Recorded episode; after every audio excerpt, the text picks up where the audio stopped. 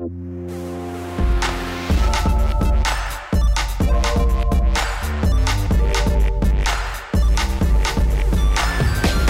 hört Rush, den Gaming-Podcast von Giga Games und Detector FM. Heute mit der letzten Folge. Ich bin Christian Eichler von Detector FM und spreche mit Alexander Gilsdorf von Giga Games. Hallo Alex. Hallo Christian und hallo alle Zuhörenden.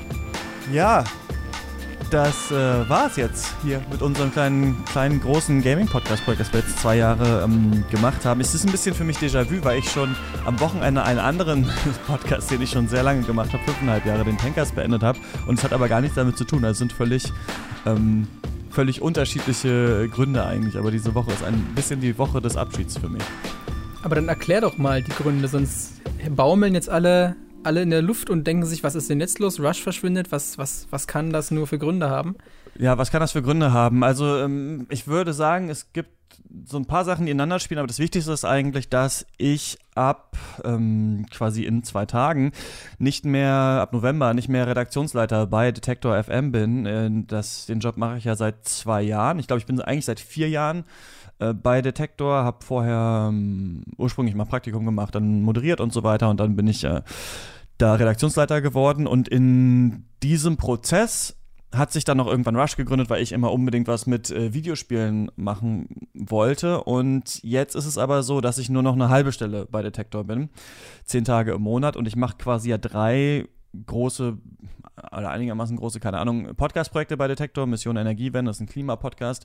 Ähm, Shots ist ein Filmpodcast und Rush der Gaming-Podcast. Und Rush ist quasi so in dem Potenzial, dass wir da sehen, so auf Platz drei von diesen drei Sachen und ich schaffe aber nur noch zwei zu machen in zehn, zehn Tagen im Monat. Und deswegen ist es quasi, fällt er quasi so ein bisschen der Schere zum Opfer.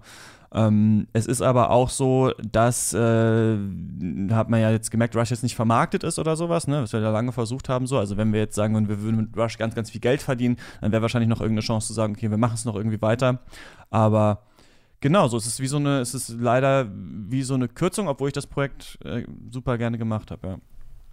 Und natürlich äh, müssen ja auch alle, die jetzt zuhören, in Zukunft nicht auf äh, unsere Meinungen zu Spielen und aktuellen Gaming-Trends verzichten, denn wir haben ja gerade in meinem Fall natürlich die, die Webseite giga.de slash games, wo ich ja nahezu täglich über das Tagesgeschehen schreibe und du bist ja auch ein relativ aktiver Twitterer, was so deine persönlichen Meinungen und Präferenzen angeht.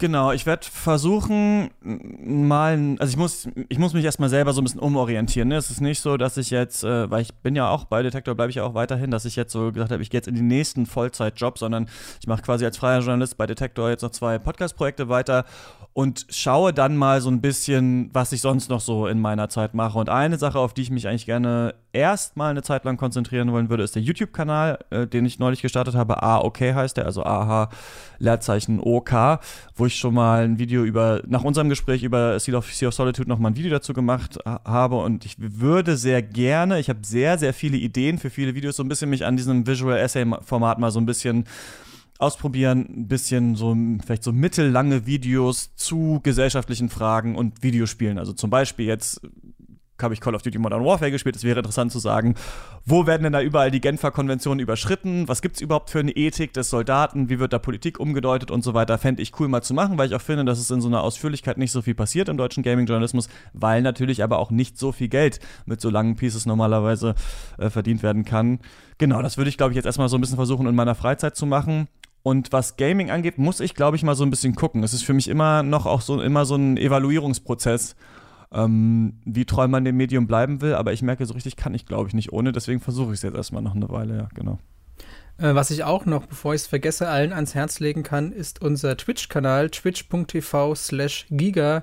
Denn dort kann man nicht nur jeden Montag äh, mir bei Magic-Spielen zusehen, sondern auch im Laufe der Woche versuchen wir immer, entweder, wenn es sich anbietet, aktuelle Spiele zu besprechen und natürlich live zu spielen. Oder wenn gerade mal nichts Aktuelles ist, dann suchen wir uns trotzdem spannende Themen raus. Und das ist, würde ich auch sagen, rein von der vom Community-Austausch her eigentlich der direkteste Weg, mit uns in Kontakt zu kommen, weil wir natürlich versuchen, live immer auf den Chat einzugehen und Fragen zu beantworten. Und selbst wenn ich gerade mitten im Magic äh, vertieft bin und ihr eine dringende Frage zu Outer Worlds habt, dann haut die einfach raus und ich werde die trotzdem beantworten.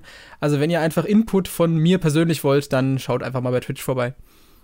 Genau. Und wir sind auf Twitter, und da sage ich am Ende auch nochmal, aber at chr-eichler oder at alexgeh.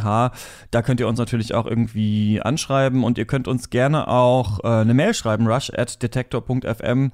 Wie fandet ihr das Projekt so? Wie war das für euch? Was fandet ihr cool? Was fandet ihr irgendwie, also woran denkt ihr gerne zurück? Was hat vielleicht nicht so gut funktioniert? Ich, was ich noch einmal sagen würde, ist, ich will gar nicht jetzt äh, ein schlechtes Licht drauf werfen, aber ich finde schon, dass sich das auch, also es hat sich ja immer so ein bisschen so weiterentwickelt. Ne? Erst haben wir das mit äh, Stefan Otto gemacht, als er noch bei Giga Games war, dann bist du so dazugekommen, dann ist Stefan weggegangen, dann ist Vicky dazugekommen, dann haben wir es irgendwann so zu zweit gemacht und ich finde immer, es, dass es schon auch also wir sind immer so von unterschiedlichen Seiten ja auch rangegangen, was ursprünglich auch die Idee war. So Detektor FM hat theoretisch so diesen journalistischen, politischen Fokus. Giga Games hat diese krasse Games-Expertise und wir kommen so zusammen. Ich habe aber so das Gefühl, dass es so zu 100% nie so ganz perfekt geklickt hat. Ich weiß nicht, wie es dir geht. Also nicht geklickt von den Klickzahlen, finde ich so, sondern ich hatte das Gefühl, wir hatten echt coole Folgen, aber manchmal hatte man auch so das Gefühl, eigentlich woll, will, hätte Giga eher Bock auf das eine und ich habe Bock auf das andere und es klappt schon aber vielleicht hätte man noch mehr Aufwand manchmal irgendwie dahinter gehabt. Also ich hatte das Gefühl, auch wenn wir uns so abgesprochen haben über Themen, dass du auch manchmal so zu mir gesagt hast, ja, weiß ich nicht, ob das jetzt, ob die, ob wir diesen Dreh jetzt unbedingt brauchen. Ähm, naja, aber das ist, glaube ich, ich habe das Gefühl, es ist jetzt im letzten Jahr alles ein bisschen entspannter geworden. Ich glaube, wir hatten auch früher, auch gerade die Zeit mit Stefan Otto, noch viel mehr diesen Anspruch, wie du es eben meintest, so diese, diese durchstrukturierte Mehrteiligkeit irgendwie zu haben, dass man sagt, okay, mhm. jetzt hat äh, Detektor halt einen einen, wie so ein Radiobeitrag nochmal vorbereitet mit einem Interview und einem eingesprochenen Part und dann geben, kommentieren wir das aus einer Gaming-Sicht, dass es so, so ein bisschen getrennt war und dann hat sich das ja viel mehr zu so einem, zwischen uns beiden zu so einem lockeren Austausch entwickelt, wo wir auch meistens oder häufig zumindest auf einer ungefähr gleichen Wellenlänge waren und uns da so ein bisschen gegenseitig ergänzt haben. Und das ist nicht mehr dieses, dass wir nicht aus zwei unterschiedlichen Lagern kommen und uns dann Sachen erzählen, von denen der jeweils andere noch nie was gehört hat. Ja, Stimmt. Und in mir steckt natürlich auch immer so ein kleiner Gaming-Redakteur. Also mal gucken, ähm, mal gucken, was, wie das da noch so äh, weitergeht. Aber wir wollen natürlich trotzdem noch eine Folge zusammen machen, Alex. Ähm, und wir haben uns überlegt, wir wollen jetzt nicht die große investigative Recherche jetzt so mal machen für die letzte Folge oder so, sondern wir wollen einfach mal ähm, ja zurückblicken auf eine Art auf die letzten zwei Jahre Rush und, und, und eigentlich aber auch in die Zukunft. Also uns überlegen, was sind eigentlich so nachdem wir jetzt zwei Jahre diesen Podcast äh, gemacht haben, so aktuelle Gaming-Trends und Entwicklungen, die wir beide sehen, die es vielleicht vor zwei Jahren noch nicht gab, wo wir das Gefühl haben, die sind jetzt aber wichtiger geworden. Wie finden wir die und wie sieht das vielleicht so in Zukunft aus? Ne? So mal ein bisschen so, wo steht Gaming für uns beide jetzt so am Ende von 2019? Genau, das tun wir jetzt. Das tun wir jetzt. Vorher möchte ich aber noch fragen, ähm, was du so gespielt hast in der letzten Zeit. Wir werden jetzt natürlich nicht alles aufzählen, denn wir haben uns länger nicht gehört. Ich war ja einen Monat in Vietnam, das war im September, also haben wir die letzte Folge davor gemacht. Da ging es um Control und World of Warcraft und Monster Hunter Iceborne. Das heißt, dazwischen war ganz schön viel. Ich habe gesehen, du hast viel getestet. Ähm, Alex, was ist deine Meinung zu The Outer Worlds? The Outer Worlds ist ja, für alle, die das nicht wissen, das neue Rollenspiel von, Ego-Rollenspiel von Obsidian, die Fallout New Vegas damals gemacht haben und das natürlich jetzt zu einer ja, geilen Zeit für viele kommt oder zu einer zynischen Zeit, in der Bethesda, die ja eigentlich die Lizenz, also die originale Fallout-Lizenz haben, quasi alles falsch machen, was man falsch machen kann, hat man das Gefühl. Und Obsidian kommt jetzt mit so einem ähm, ja, spirituellen Nachfolger zu äh, Fallout New Vegas und hat dafür ganz gute Kritiken bekommen. Genau, also äh, ich glaube, es ist, spielt einerseits schon eine Rolle, ob man damals New Vegas gespielt hat oder auch die inzwischen älteren Bioware-Spiele, wie zum Beispiel die frühen Mass Effect-Teile. Äh, wenn das der Fall ist, so wie bei mir, dann trifft das halt genau den richtigen Nerv, weil es im Grunde halt da ansetzt, wo diese Spiele damals aufgehört haben. Es ist also jetzt, was man dem Spiel theoretisch auch vorwerfen könnte, dass es jetzt keine Neuinterpretation oder Weiterentwicklung des Rollenspielgenres ist, sondern dass es ungefähr vor zehn Jahren, könnte man jetzt böse sagen, diesen Bruch gab, wo sich Rollenspiele oder also gerade Bethesda und BioWare-Spiele dann in eine etwas andere Richtung angefangen haben zu entwickeln und das Obsidian jetzt mit Outer Worlds wieder genau da ansetzt, wo zum Beispiel eine New Vegas aufgehört hat. Und das ja eigentlich verdeutlicht, man könnte jetzt sagen, okay, das ist eigentlich Game Design von vor zehn Jahren. Andererseits illustriert das aber auch, okay, eigentlich gab es jetzt die letzten zehn Jahre kein Spiel auf diesem Niveau oder zumindest mit diesen spielerischen Qualitäten. Innerhalb des Genres. Ja. Ja, ich hab's angemacht. Ich hab's jetzt auch, ist ja im Xbox äh, Game Pass auch drin, ne? Das heißt, alle, die das den irgendwie haben oder sich da die 4 Euro im Monat leisten wollen, die es, glaube ich, noch kostet, ähm, können das quasi erstmal erstmal so anspielen oder auch durchspielen, wenn die wollen. Ich habe mir das auch angeschaut und war erst begeistert und dachte, stimmt, wow, genau so war das ja bei Skyrim und so war das ja bei Fallout 3 und so. Also das ist ja tatsächlich. Aber Skyrim so ein, nicht so unbedingt, Spiel. aber ja, ich weiß, was du meinst. Also Skyrim hat viele Aspekte noch, die das Spiel für mich jetzt so noch nicht hat. Also diese große Welt, in der man dauernd irgendwas findet und sowas, das vielleicht ein bisschen anders ist. Aber ähm, ich, ja, irgendwie so eine Art Ego-Rollenspiel, irgendwie, die es lange so nicht mehr gab. Und dann habe ich irgendwie damit angefangen, das zu spielen und fand sehr cool, dass es diesen stark kapitalismuskritischen, neoliberalismuskritischen Unterton hat. Ich hatte das die ganze Zeit das Gefühl, ich würde so ein Drama von Bertolt Brecht gerade irgendwie spielen. Das hat mir gut gefallen. Aber das ist jetzt schon nach ein paar Stunden krass für mich zerfleddert. Also ich finde das ganze Shooting total langweilig. Ich fand, finde so diese, also sowieso das Gegner- und Combat-Design eigentlich relativ lahm und ich finde immer diese Payoff-Momente am Ende von Quests, wo es dann heißt, okay, hast du jetzt die eine Siedlung befreit oder die andere, so mega lahm rübergebracht und geschrieben. Da hat man das Gefühl, hier soll ein Arbeiteraufstand symbolisiert werden, aber stehen halt fünf Leute vor einem Gebäude und drücken so im Standbild die Fäuste und jemand sagt, ja, uns geht es nicht so gut, was können wir machen? Und dann sagt der Corporate Roboter so, geh wieder an die Arbeit, du Pöbel oder sowas. Und ich, also da, ich bin da echt richtig krass wieder runtergefallen und dachte so, pff, das ist aber eigentlich lahm. Kann ich mich da noch, hast du es durchgespielt? Also wie weit bist du? Kann ich mich da noch freuen? wird das noch richtig cool oder ist das irgendwie so, so halbgar, wie ich das jetzt empfunden habe? Kommt natürlich darauf an, welche Entscheidung man trifft. Also zum Beispiel das, was du gerade angesprochen hattest, da hatte ich mich für eine andere Fraktion entschieden. Dadurch habe ich das durchaus anders wahrgenommen. Wo ich dir recht gebe, ist, äh, das äh, Combat ist eher halbgar, aber das ist wieder so ein Ding. Ich zum Beispiel spiele ja so Rollenspiele ganz konsequent durch, dass ich irgendwie alle meine Punkte in Charisma und Intelligenz stecke und Rest egal. Und Combat braucht eh keiner. Und wenn ich, wenn ich, wenn ich ein Rollenspiel so spiele, wie ich es spielen will, dann spiele ich es ohnehin so, dass ich möglichst Combat komplett aus dem Weg gehe. Deshalb bin ich da persönlich vielleicht ein bisschen äh, Geht das denn bedient? gut bei The Outer Worlds? Also kann man das gut ähm, spielen, ohne kämpfen zu müssen? Weil es greifen dich doch auch Tiere an, du musst in solche Fabriken rein. Hast du es dann mit Stealth gemacht oder wie, wie spielt man das dann? Ähm, was ein bisschen schade ist, also tatsächlich am Anfang bei diesen Marauders gibt es wenig Möglichkeiten, da drum rumzukommen. Da könnt ihr natürlich als Ausweichoption immer noch nehmen, okay, ich schicke halt meine Companions vor, die kämpfen dann und ich halte mich zurück und heile vielleicht oder was auch immer. Ähm, Später hast du das. Das ist ja aber auch nicht ja, die, ja, ja, der pazifistische Way of nee, genau, life. genau, genau. aber, aber geil, echt so. Ja, ich schicke meine Freunde vor, die hauen ihn dann aufs Maul. ich bleib im Hintergrund. ich hatte auch auf der Gamescom mit einem der Entwickler gesprochen und eben auch konkret danach gefragt, ob das denn pazifistischen, ob ein pazifistisches Playthrough möglich ist. Und er meinte, einer der Entwickler hat sich immer daran versucht, weil er auch persönlich da Interesse dran hat, äh, hat aber gleich gesagt, es ist nicht dafür designt, dass man das konsequent so spielen kann, aber wenn man es wirklich drauf anlegt, ist es, soll es auch nicht unmöglich sein.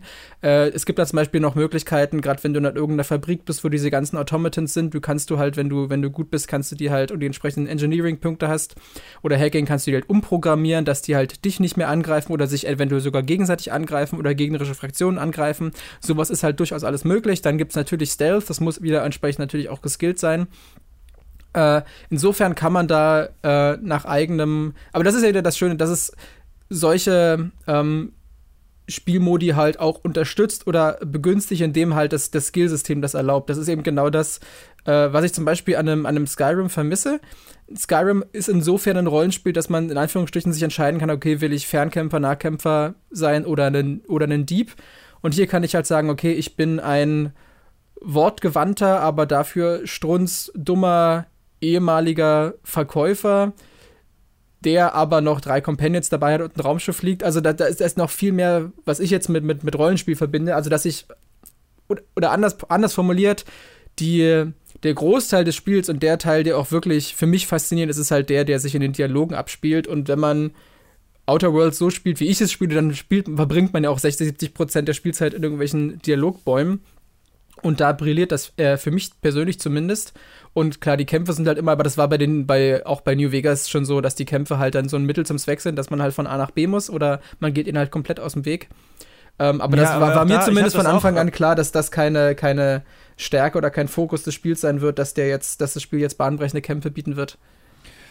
Ja, trotzdem halt am Anfang noch recht viele drin und ich fand, dass ich sag's mal so, das, was du mir jetzt erzählt hast, ist jetzt an sich nichts Neues, weil ich auch so geskillt habe. Also ich habe auch ganz, ganz wenig, ähm, ganz, ganz wenig Punkte in irgendwelche physischen Sachen äh, gepackt, sondern fast alles in Charisma und Intelligenz und so weiter und so fort. Und ich finde das aber, das fühlt sich wie so ein Cheat an und ich glaube, deswegen lässt es sich wahrscheinlich da so eine Brücke zeigen, schlagen zu Disco Elysium, was ich wirklich nur ganz kurz gespielt habe. Ich finde, ähm, Outer Worlds fühlt sich so an, wie wenn du bei einem Pen and Paper rumsitzt, ja, mit deinem Spielmeister und du würfelst einfach drauf, ob du das schaffst oder nicht, jemanden zu überzeugen. Also er sagt, okay, also du sagst, ich will, ich will in diesen Club reinkommen und dann sagt er, ja, du musst am Türsteher vorbei und dann sagst du, okay, ich überzeuge den Türsteher davon, dass ich da rein will und dann sagt der Spielleiter, okay, würfel das mal aus und du hast halt so und so viel Talent und entweder schaffst du es oder nicht. So fühlt sich Outer Worlds für mich an. Wie ich es aber lieber hätte, wäre so, dass der Spielleiter sagt, ja, dann spiel's mal aus. Also, was sagst du denn zu dem Typ? Ne? Und Outer Worlds hat ja oft diese Sachen, da steht dann halt so Persuade 50 und bei so Situationen, in denen ich dachte so, hä, warum sollten, also ich war in so einer Facility und unten war eine eingesperrt und ich, sie hatte so Pläne, die ich brauchte und sie hat gesagt, ey, du kannst diese Pläne haben, so, aber dann musst du da oben die Waffen davon, die Wachen davon überzeugen, die Wachen, die sie quasi ja sofort töten würden und deren Männer sie, glaube ich, auch getötet hat, du musst sie davon überzeugen, dass ich hier rauskomme. Also gehe ich halt hoch und der Typ sagt, wir haben alles auf den Sicherheitskameras gesehen, du hast dich mit der Verräterin angelegt, was soll das? Und dann steht halt bei mir Persuade 50, 50 ja, lass sie halt gehen. Und dann klicke ich da drauf und dann sagt er, hm, na gut, ja, jetzt, wenn du das so sagst, dann äh, müssen wir wohl weghauen, äh, müssen wir abhauen. Und jetzt ein anderes Spiel, was ja gerade rausgekommen ist, was ich noch nicht lange gespielt habe, Disco Elysium, wo es ja scheinbar so ist, dass du viel, viel mehr dieses Roleplaying hast in ganz viele verschiedene verstrickte Ebenen und sowas, ähm, was ich sehr interessant finde, macht es scheinbar anders und irgendwie wirkt für mich Outer Worlds, ich weiß aber nicht, ob sich das noch ändert, immer so ein bisschen wie so ein Fake-Out, als hätte ich das halt nicht wirklich selber gespielt, sondern als hätte ich halt, ich habe halt ein paar Echsen umgebracht, dann habe ich XP bekommen, dann habe ich halt einfach diesen Wert gelevelt und dann bin ich es halt einfach, aber es fühlt sich für mich eigentlich nicht so an, tatsächlich diese Rolle zu sein. Weißt du, was ich meine? Ich kann das schon nachvollziehen, was du meinst. Das ist ja auch was, das, was ich meine, dass es nichts äh, revolutionär neu macht, sondern ungefähr da ansetzt, wo es halt vor zehn Jahren aufgehört hat. Und bei New Vegas war es ja letztendlich genauso. Da hast du auch die Dialoge nicht sozusagen organisch selbst gefühlt, sondern es hat halt permanent auf Skillchecks basiert. Aber das meinte ich eben, glaube ich, wenn man das damals mochte und dann hat man ja auch die entsprechende Erwartungshaltung. Also wenn man ein Spiel erwartet, was sozusagen nochmal das wie von vor zehn Jahren macht, was man damals schon toll fand, dann kriegt man auch mit Outer Worlds wieder genau das Richtige. Aber wie ich eingangs meinte, es ist halt kein äh, keine Neugründung oder Neuinterpretation des Genres jetzt.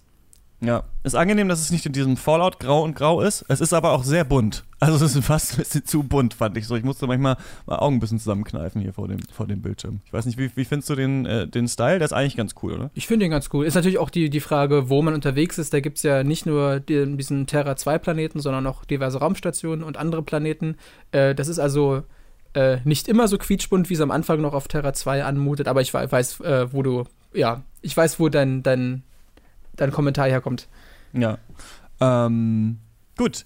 Ich habe was gespielt, äh, Alex, auf der Switch, äh, von dem ich gehört hatte, es soll ganz gut sein, aber ich dachte mir so, ah, japanisches Spiel, Anime-Stil, die Charaktere reden viel, da muss ich ja immer so eher drei Schritte zurücknehmen und darf nicht sofort äh, das installieren, äh, weil ich meistens mega genervt bin. Mir ist übrigens aufgefallen, äh, ich habe da heute nochmal drüber nachgedacht, ich, ich mag ja ganz viele JRPGs nicht. Mhm. Also zum Beispiel Dragon Quest 11 finde ich es wirklich ein absolut grauenhaftes Spiel. Wobei das übrigens einen ähnlichen, am Anfang so ein ähnliches Wohligkeitsgefühl hatte, was ich auch bei The Outer Worlds hatte. So dieses, ach, hier mal wieder so ein klassisches Spiel, so wie früher und so weiter.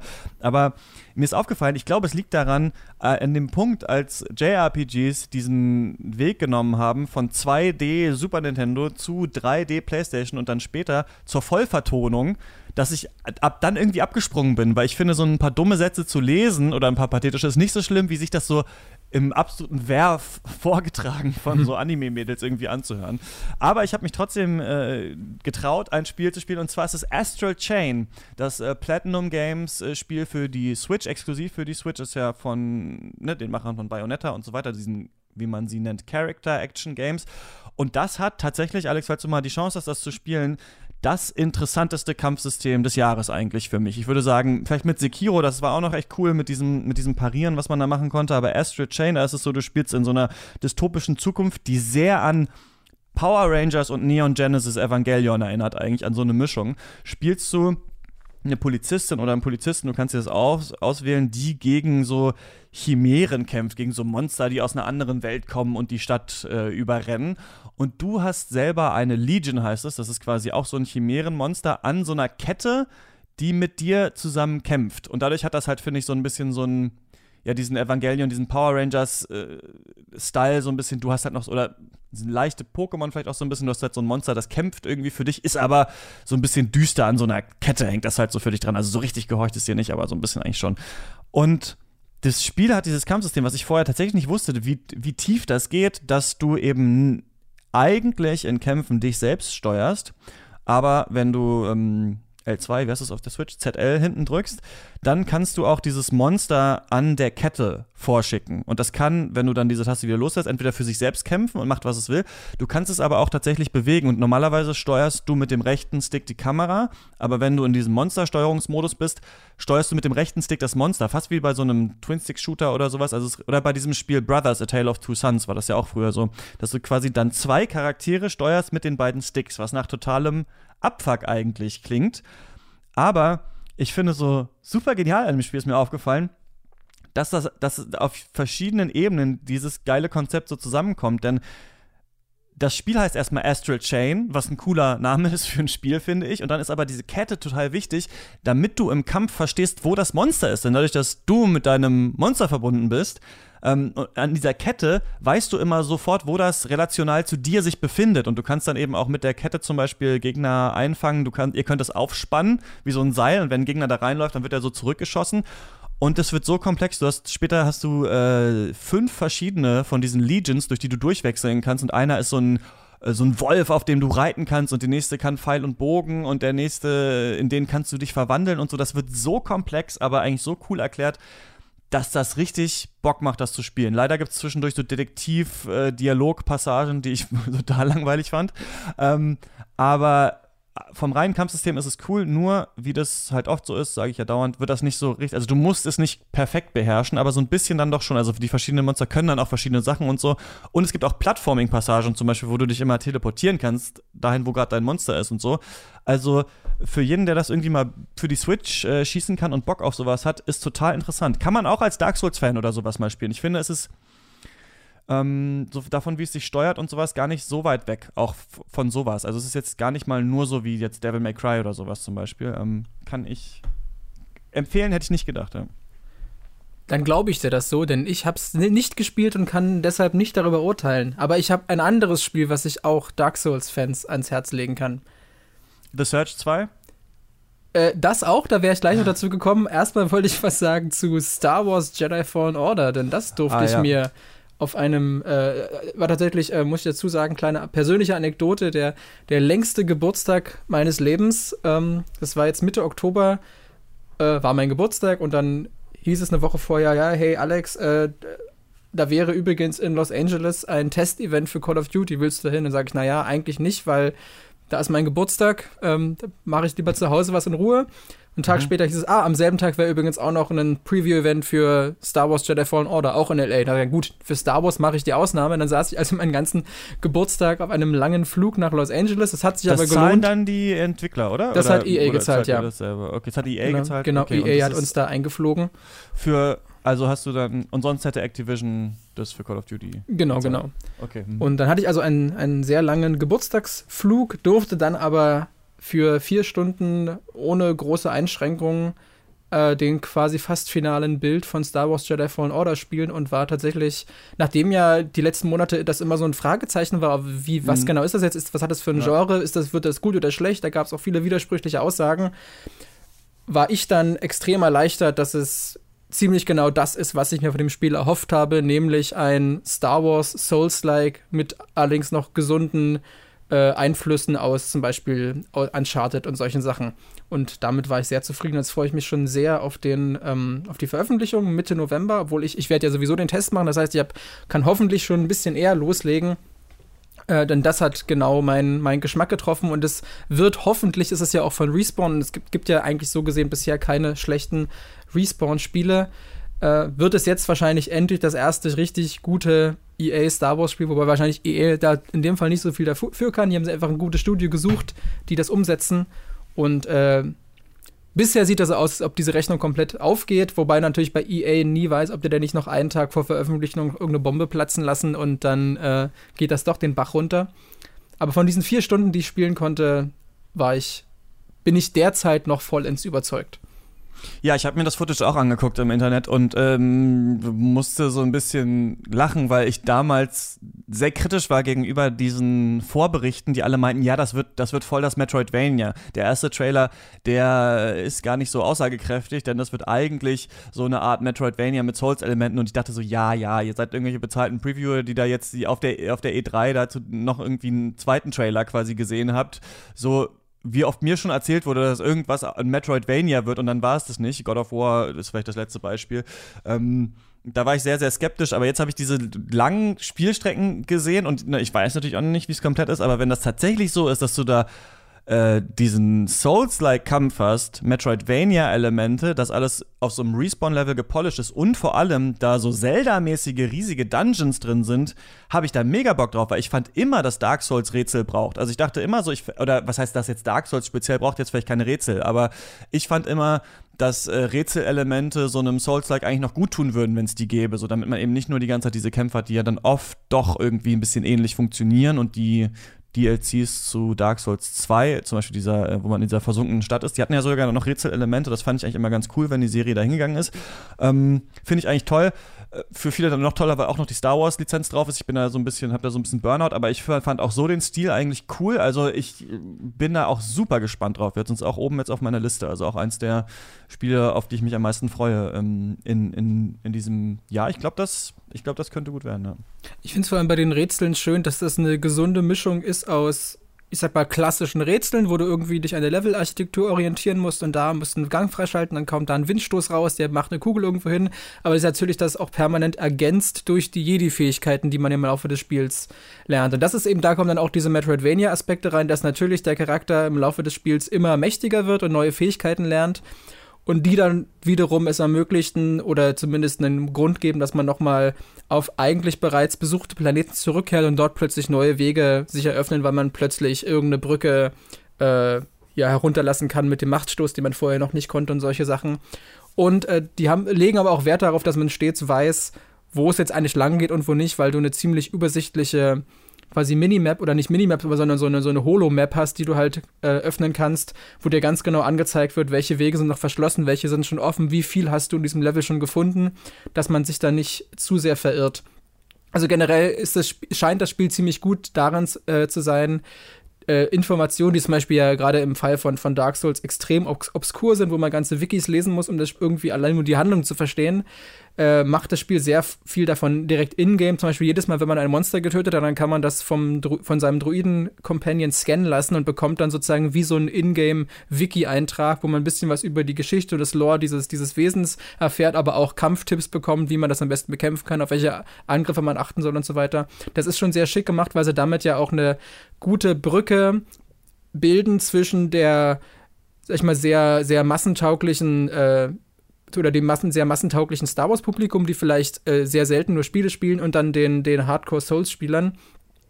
Dann ist es insofern auch spannend, dass dieses Spiel ja dann theoretisch noch, entweder nochmal einen Anlass bietet, darüber zu diskutieren, oder vielleicht diese Diskussion abschließt, diese alljährliche Diskussion, wie das denn bei Souls-like und den Schwierigkeitsgraden so aussieht, weil das Spiel sagt ja einfach konsequent so, hier sind vier Schwierigkeitsgrade, such dir den aus, mit dem du dich am wohlsten fühlst. Und äh, die sind aber auch schön gebalanced, dass es nicht einfach nur heißt, okay, ähm, auf schwer halten die Sturmtruppen fünf Laserschwertschläge äh, aus und auf leicht nur einen, sondern die Health Pools der Gegner sind immer gleich. Das Einzige, was sich ändert, sind solche Faktoren, dass zum Beispiel äh, der eigene Charakter ein größeres, ähm, quasi ein größeres Zeitfenster beim Blocken hat, dass man nicht ganz so präzise das blocken muss. so komisch, weil man dadurch quasi ja so sein, seine, wenn man es auf leicht durchspielt, dann müsste, muss man es ja so nochmal neu lernen, das Zeitfenster, ne, für nochmal durch. Ich, fand ich auch, habe ich so drüber gelesen, dachte so, hä? Ähm, bin mal gespannt. So, also, weil eigentlich würde ich dann, glaube ich, lieber auf ein bisschen schwieriger spielen. Ja, also ich habe es auf dem, auf dem dritten der vier Schwierigkeitsgrade gespielt und habe mich damit ziemlich wohl gefühlt. Ich werde zu meinem Test versuchen, auf dem allerhöchsten anzugehen.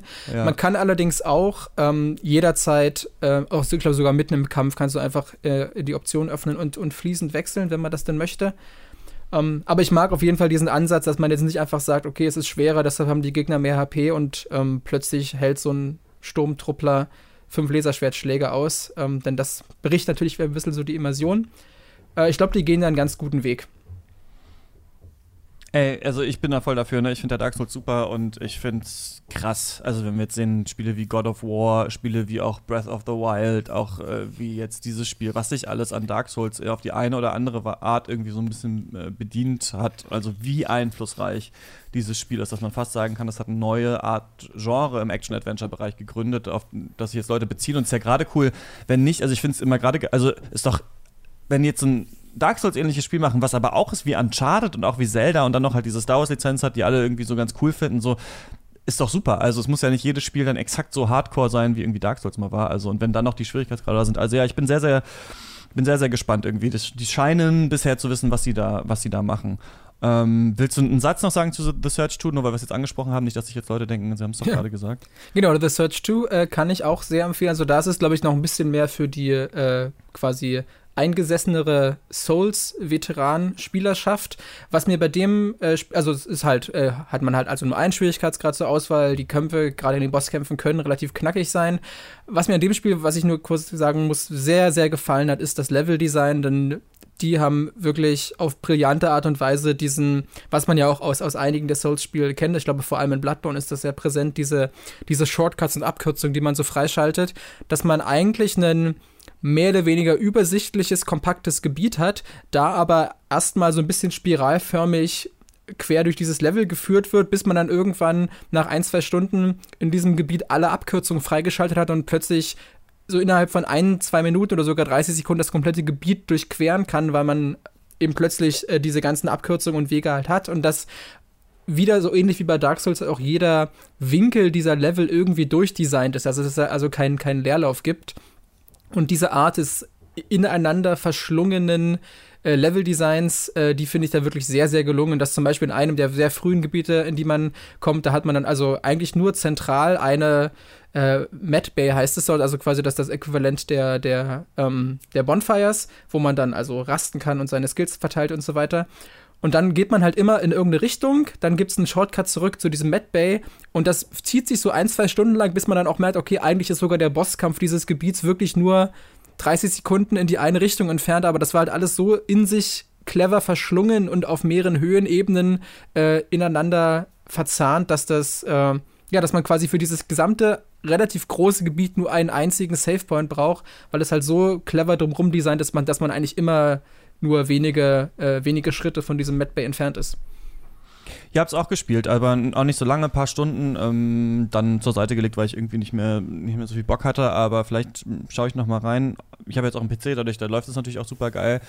Äh, in 60 Bildern sieht auch gar nicht so schlecht aus, obwohl ich diesen Techno-Zukunftslook ja. nicht so gerne mag, aber ich finde so ja, find, in manchen Stellen ganz cool designt, so die Graffitis und so ein paar Ruinen ja. und sowas. Na, ich muss sagen, hübsch ist es nicht. Also das war auch nee. ein bisschen so ein Fazit meines hab, Textes oder meines Testes, dass das ist ein Spiel, das wieder zeigt, dass man keine äh, keine moderne Hochglanzgrafik braucht, damit ein Spiel Spaß macht. Äh, aber wäre natürlich trotzdem schöner, wenn es ein bisschen hübscher aussehen würde. Aber es stört mich nicht wirklich, weil halt das Gameplay mich durchaus überzeugen konnte ich finde es irgendwie so für ein deutsches Spiel ganz geil. Ja, ja, also total. ganz, ganz fett irgendwie, dass ich so dachte, so, okay, hm, die Deutschen machen jetzt nicht nur so, ne, so Deponia oder irgendwelche so Point-and-Click-Adventures, sondern so, okay, ist auch mal eine Ansage. Genau, aber das Studio so, hatte ja mit uh, The Search 1 und auch, ich glaube, Lords of the Fallen hieß es, haben die ja schon durch, die sind, sind ja, ja, quasi in diesem Genre schon, schon verzahnt, die sind ja quasi bekannt so als die, die deutschen Souls-Macher. Das war nix, ey, Lords of the Fallen fand ich, da habe ich auch noch ein paar Stunden so gedacht, das ist aber, das ist aber nicht nochmal ran, nochmal zurück in die Dark Souls äh, Trainingsschule und scheinbar waren sie drin und haben jetzt ein bisschen. Ist, ich hatte auch vom, vom, ersten The Search gehört, dass es auch so langsam war und das Neue ist jetzt auch ein bisschen schneller, ein bisschen cooler. Und ich fand tatsächlich auch, um das nur kurz zu sagen, habe das noch nicht so hundertprozentig begriffen, aber dieses ganze Gliedmaßen abteilen, dass man auch verschiedene Kombos hat und sowas, das waren für mich alles sinnvolle jetzt nicht Weiterentwicklung, aber sinnvolle Variationen so auf diesen Dark Souls ähm, Kampfmodus. Also ich fand es auch so ganz cool. Ja, ich habe noch dann hören wir vielleicht mal auf hier mit den Sachen, die wir hier noch zu besprechen haben. Ich habe Call of Duty Modern Warfare durchgespielt, die Singleplayer-Kampagne, und muss sagen, dass das für mich mit die intensivste Shooter-Erfahrung war, die ich jemals hatte in dem Spiel. Wenn es allein um die Schauwerte geht und um die Atmosphäre in diesem Spiel. Ich habe das mit einem, ich saß hier, das ist witzig, wie ich, wie ich einen Shooter am PC spiele. Ich sitze hier an meinem Schreibtisch, habe einen einigermaßen großen Monitor vor mir und Spiel dann mit Gamepad aber. Spiel dann mit Gamepad, mit Kopfhörern. Und äh, im Dunkeln habe ich das gespielt auch für manche Passagen, denn es gibt ganz viele Episoden, in denen man da als Soldat alleine mit Captain Price unterwegs ist und dann nachts in irgendwelche Häuser eindringen muss und da Terroristen abschießen. Und da hat das für mich am besten funktioniert. Ich habe früher ja auch schon mal als jüngerer Mensch einen PC gehabt ich kann nicht mehr mit Maus und Tastatur spielen. Ich habe das mal wieder versucht und es schwören ja mal alle PC-Spieler drauf und es ist so genau und so. Ich finde, das ist so für mich so unnatürlich abgehackt, Shooter mit Maus und Tastatur zu spielen, weil ich mich so gewöhnt habe daran, dass, dass du diese, diese smoothen Bewegungen hast, diese smoothen Kopfbewegungen irgendwie, wenn und bei Call of Duty geht es in dem neuen auch viel darum, so um Ecken zu schielen. Du kannst deine Waffe, ich weiß, das weiß ich leider nicht, ob das vorher auch schon ging, in keinem Call of Duty, was ich gespielt habe, du kannst jetzt so an mh, mm, an, an, an, an Kanten deine Waffe auflegen. Also entweder wenn du vor einem Geländer stehst, kannst du deine Waffe auf dieses Geländer legen und zielst dann quasi sicherer oder du kannst es so an die Seite von so einer Tür, an die Kante deine Waffe legen und dann so langsam um die Tür rumgehen, dann so reinluken in den Raum, was nochmal so diese Immersion für mich nochmal so verstärkt hat irgendwie. Ähm, weiß nicht, ob das, du kennst dich aus, oder kommt war das mir sehr, so? Es kommt mir sehr bekannt vor, ich kann allerdings nicht sagen, ob das auch immer schon bei Call of Duty präsent war, aber zumindest gerade dieses die das, den Gewehrlauf irgendwo auflegen. Das gab es zum Beispiel schon sehr lange in Battlefield. Also kann sein, okay. dass ich vieles durcheinander bringe, aber so wie du es gerade beschreibst, kommt es mir durchaus bekannt vor. Okay. In den alten, die ich gespielt habe, war es glaube ich nicht so und ich glaube im alten Modern Warfare auch nicht, aber das ähm, zieht dann nochmal viel krasser rein und es ist also visuell eins der, gut, auf PC jetzt in Ultra mit 60 Frames, eins der absolut krassesten Spiele, die ich je gesehen habe. Also vor allem mit äh, Raytracing angeschaltet, das ist ja diese Technologie, die irgendwie Lichtstrahlen besonders realistisch darstellen äh, lässt mit Raytracing so bei Nacht und Nebel oder in so Fabrikhallen, Explosionen ähm, durch Rauchschwaden und sowas, ähm, habe ich sowas noch nicht gesehen. Also da muss ich wirklich sagen, bei Call of Duty stand ja eigentlich nie für, für sonderlich tolle Grafik jetzt, also vor allem die letzten äh, Teile alle nicht, da haben sie nochmal die Engine scheinbar aufgebohrt, aber der große Fragepunkt bei dem Spiel ist natürlich, was hat das ethisch alles zu bedeuten? Also es gibt eine Szene direkt am Anfang, in der der Terroristen London angreifen und es war für mich sehr beeindruckend, das zu spielen. Also, das wirklich das Gefühl, okay, ich bin jetzt hier tatsächlich eine Polizei, so Spezialeinsatzkraft, die in, in einem Terroranschlag versuchen muss zu reagieren, obwohl rechts ein Auto explodiert und links jemand mit einem Sprengstoffgürtel angerannt bekommt. Also, ich habe schon angerannt gekommen, ich habe schon verstanden, was sie da machen wollen.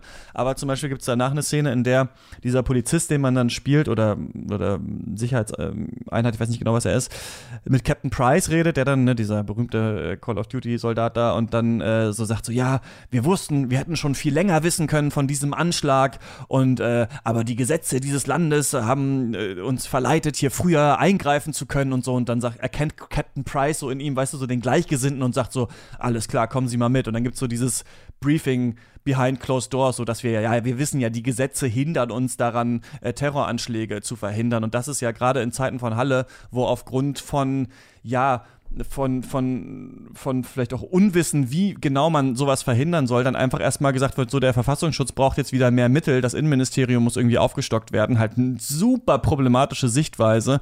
Und ich glaube, es müsste nicht sein. Also ich glaube, man könnte ein Spiel designen, in dem wir sagen, ey, wir finden das cool, Soldaten im Einsatzgebiet zu sein, ohne diese krasse Right-Wing-Agenda von wir brauchen mehr Sicherheit, braucht immer diese Tom Clancy-Nummer ist ja auch immer so ein bisschen so, ohne das so hundertprozentig durchzudeklinieren. Also ich will mich da auch noch mal ein bisschen näher mit beschäftigen, aber ähm, spielerisch bombastisch, aber auch jetzt nicht so besonders. Also es ist jetzt auch nichts da drin, was jetzt spielerisch sonderlich anders ist, hatte ich das Gefühl, als in den anderen Call of Duties. Es sieht nur einfach äh, beeindruckend aus und es geht sehr in so eine Survival-Horror-Richtung, weißt du? Also du bist sehr oft alleine in dunklen Räumen und hast so, ein, so eine Art Häuserkampf, wo ich das Gefühl hatte, früher ging es eher um so bombastische Riesenschlachten. Das ist bei dem neuen nicht so und das finde ich so eigentlich eine ganz coole Entwicklung, ja. Ja, abgesehen von den Survival-Horror-Elementen klingt es ja, klingt es ja nach einem Call of Duty. Im Grunde von großes Spektakel, sieht ganz cool aus, tolles Gameplay ähm, und eine eine quasi Militärpropaganda-Story, die man etwas kritisch betrachten sollte.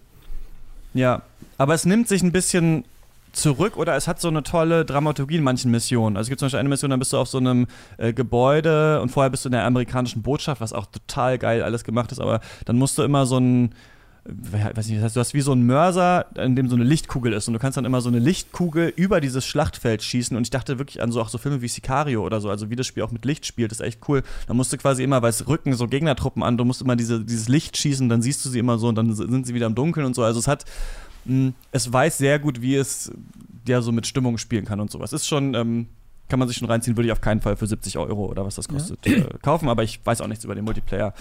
Denn äh, da, das kann ich nicht. Das ist mir zu, das ist mir zu, zu komisch, Call of Duty Multiplayer zu spielen.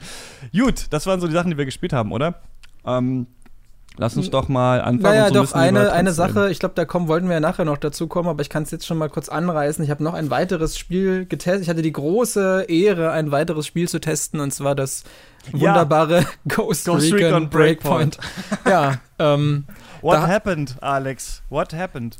Es war insofern schön, dass ich mal so einen richtigen Verriss schreiben konnte. Das habe ich auch äh, sehr, sehr lange nicht gemacht. Wenn ich es überhaupt schon mal gemacht habe, bin mir gar nicht sicher. Ja, das war ja so ein Spiel, wo ich dann schon bei der, bei der E3-Ankündigung, ähm, wir, haben ja, wir haben ja nachts live gestreamt, die, unsere, unsere E3-Pressekonferenz, äh, wo wir die News geschrieben haben und so weiter. Und ich weiß noch, dass ich dann dafür eingeteilt war, die, die Ubisoft-Pressekonferenz live zu kommentieren. Und äh, neben mir saß dann noch der Matthias Kreinbrink von Spieletipps und dann kam halt dieses Ghost Recon Reveal und wir haben, glaube ich, die ganze Zeit nur drüber gequatscht, über irgendwas anderes. Ich weiß nicht mal, worüber gequatscht, weil wir beide so gelangweilt schon einer von dieser, von diesem ganzen Grundkonzept waren. Da sind wieder irgendwelche wertigen Spezialeinheiten, die irgendwo durch den Dschungel kriechen und sich, äh, sich gegenseitig abschießen und irgendwie Koop und bla bla bla. Und das war also super, schon da schon so, so super generisch. Und dann war es ja genau das, nur noch schlimmer, weil Ubisoft jetzt noch versucht hat, da auf Teufel komm raus irgendwie einen Loot-Shooter draus zu machen. Also sie war ja schon kein, kein großer Fan von Wildlands, kann aber zumindest nachvollziehen, warum das den Leuten gefallen hat. Und äh, ein bisschen hatten wir dann das Gefühl, dass Ubisoft eher so funktioniert, dass die halt immer gucken, okay, was ist denn gerade trendig, was ist irgendwie angesagt, was wollen die Leute, dann machen wir das. Wir, wir, wir kleben so diese einzelnen Elemente so zusammen und manchmal geht das extrem auf und dann kommt dann sowas wie ein Assassin's Creed Odyssey oder ein äh, Origins raus, wo das alles super ineinander greift und die Leute es lieben. Für mich hat das super funktioniert. Und dann gibt es halt auch andere äh, Spiele, wie dann eben den Wildlands oder den Breakpoint, wo die nach der gleichen Logik halt scheinbar moderne, aktuelle, äh, beliebte Elemente reinpressen und dann geht es halt so gar nicht auf, weil es vorne und hinten irgendwie nicht zusammenpasst. Nee, ich muss sagen, Ubisoft ist für mich fast ein bisschen Entwickler non grata so ein bisschen geworden. Also ich fand Odyssey schon, also diesen ganzen grindigen Auflevel, mach, mach langweilige Nebenquests, bis du wirklich kotzen musst, wenn du unser Spiel durchspielen willst, fand ich schrecklich. Und dann noch die Option, da tatsächlich für 10 Euro äh, sich was zu kaufen, damit man weniger Spiel spielen muss. Das finde ich ist wirklich die absolute Höhe des Game Designs und für mich auch nicht, äh, einfach nicht zu erklären. So, das Spiel hätte nicht so grindig sein müssen und ich fand auch, es hat auch nicht geholfen, dass, also außer, dass halt die Spielzeit dadurch krass gestreckt wurde. Und ich finde, es wird tatsächlich dann scheinbar immer schlimmer. Also wenn es jetzt sogar bei so Sachen wie Breakpoint drin ist, wo man dachte, das ist ja eigentlich ein Tactical, Tactical Team Shooter oder so und da haben wir es jetzt auch noch rein, dass ich mich echt frage, was passiert in den nächsten Sachen. So, ne? Das ist natürlich die große Microtransactions-Frage, wie können die Entwickler das irgendwie reinbauen, dass es noch einigermaßen funktioniert. Aber wenn ich mir auch die upcoming Spiele von Ubisoft angucke, dieses Roller Champions fand ich sowieso immer schon recht langweilig. Skull and Bones, äh, Watch Dogs Legion, das war ja auch für mich der große Schock, dass man in so eine auch tonal einfach mega seltsame Richtung will mit diesem Watch Dogs Franchise, wo ja gerade, wo man es gerade irgendwie hätte anders drehen können, was wir beide ja auch gesagt hatten. Und ähm, ja, was noch? Ja, Skull and Bones, Gods and Monsters, ne? Das haben sie jetzt alles, diese ganzen Spiele alle verschoben. Aber auch da frage ich mich, okay, die, die Leute sitzen gerade bei Ubisoft und fragen, und fragen sich, wie kriegen wir Zelda und Microtransactions zusammen? Wie können wir aus Zelda ein Service-Game machen? Das wird, die Antwort wird Gods and Monsters wahrscheinlich uns liefern.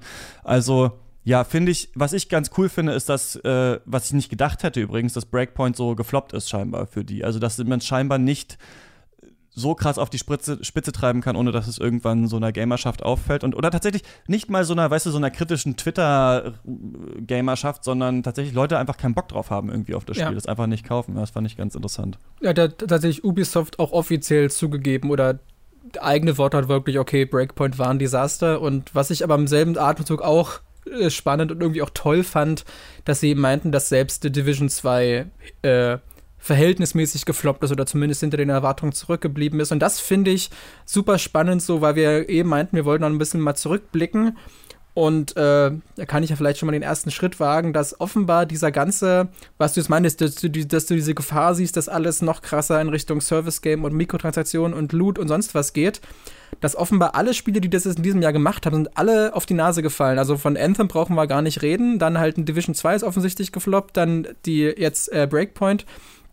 Und dass offensichtlich diese, diese vermeintliche, dieser Goldrausch, der da vor einem Jahr oder vor zwei ausgelöst wurde, dass der halt langsam veräppt und die Leute merken, okay, eigentlich schneiden wir uns damit nur ins eigene Fleisch, weil egal was wir machen, es ist immer negative PR und dann haben wir jetzt vielleicht kurzfristig durch die Whales oder wie auch immer da unseren Umsatz, aber eigentlich äh, hassen uns die Leute nur. Fallout 76 das gleiche Beispiel.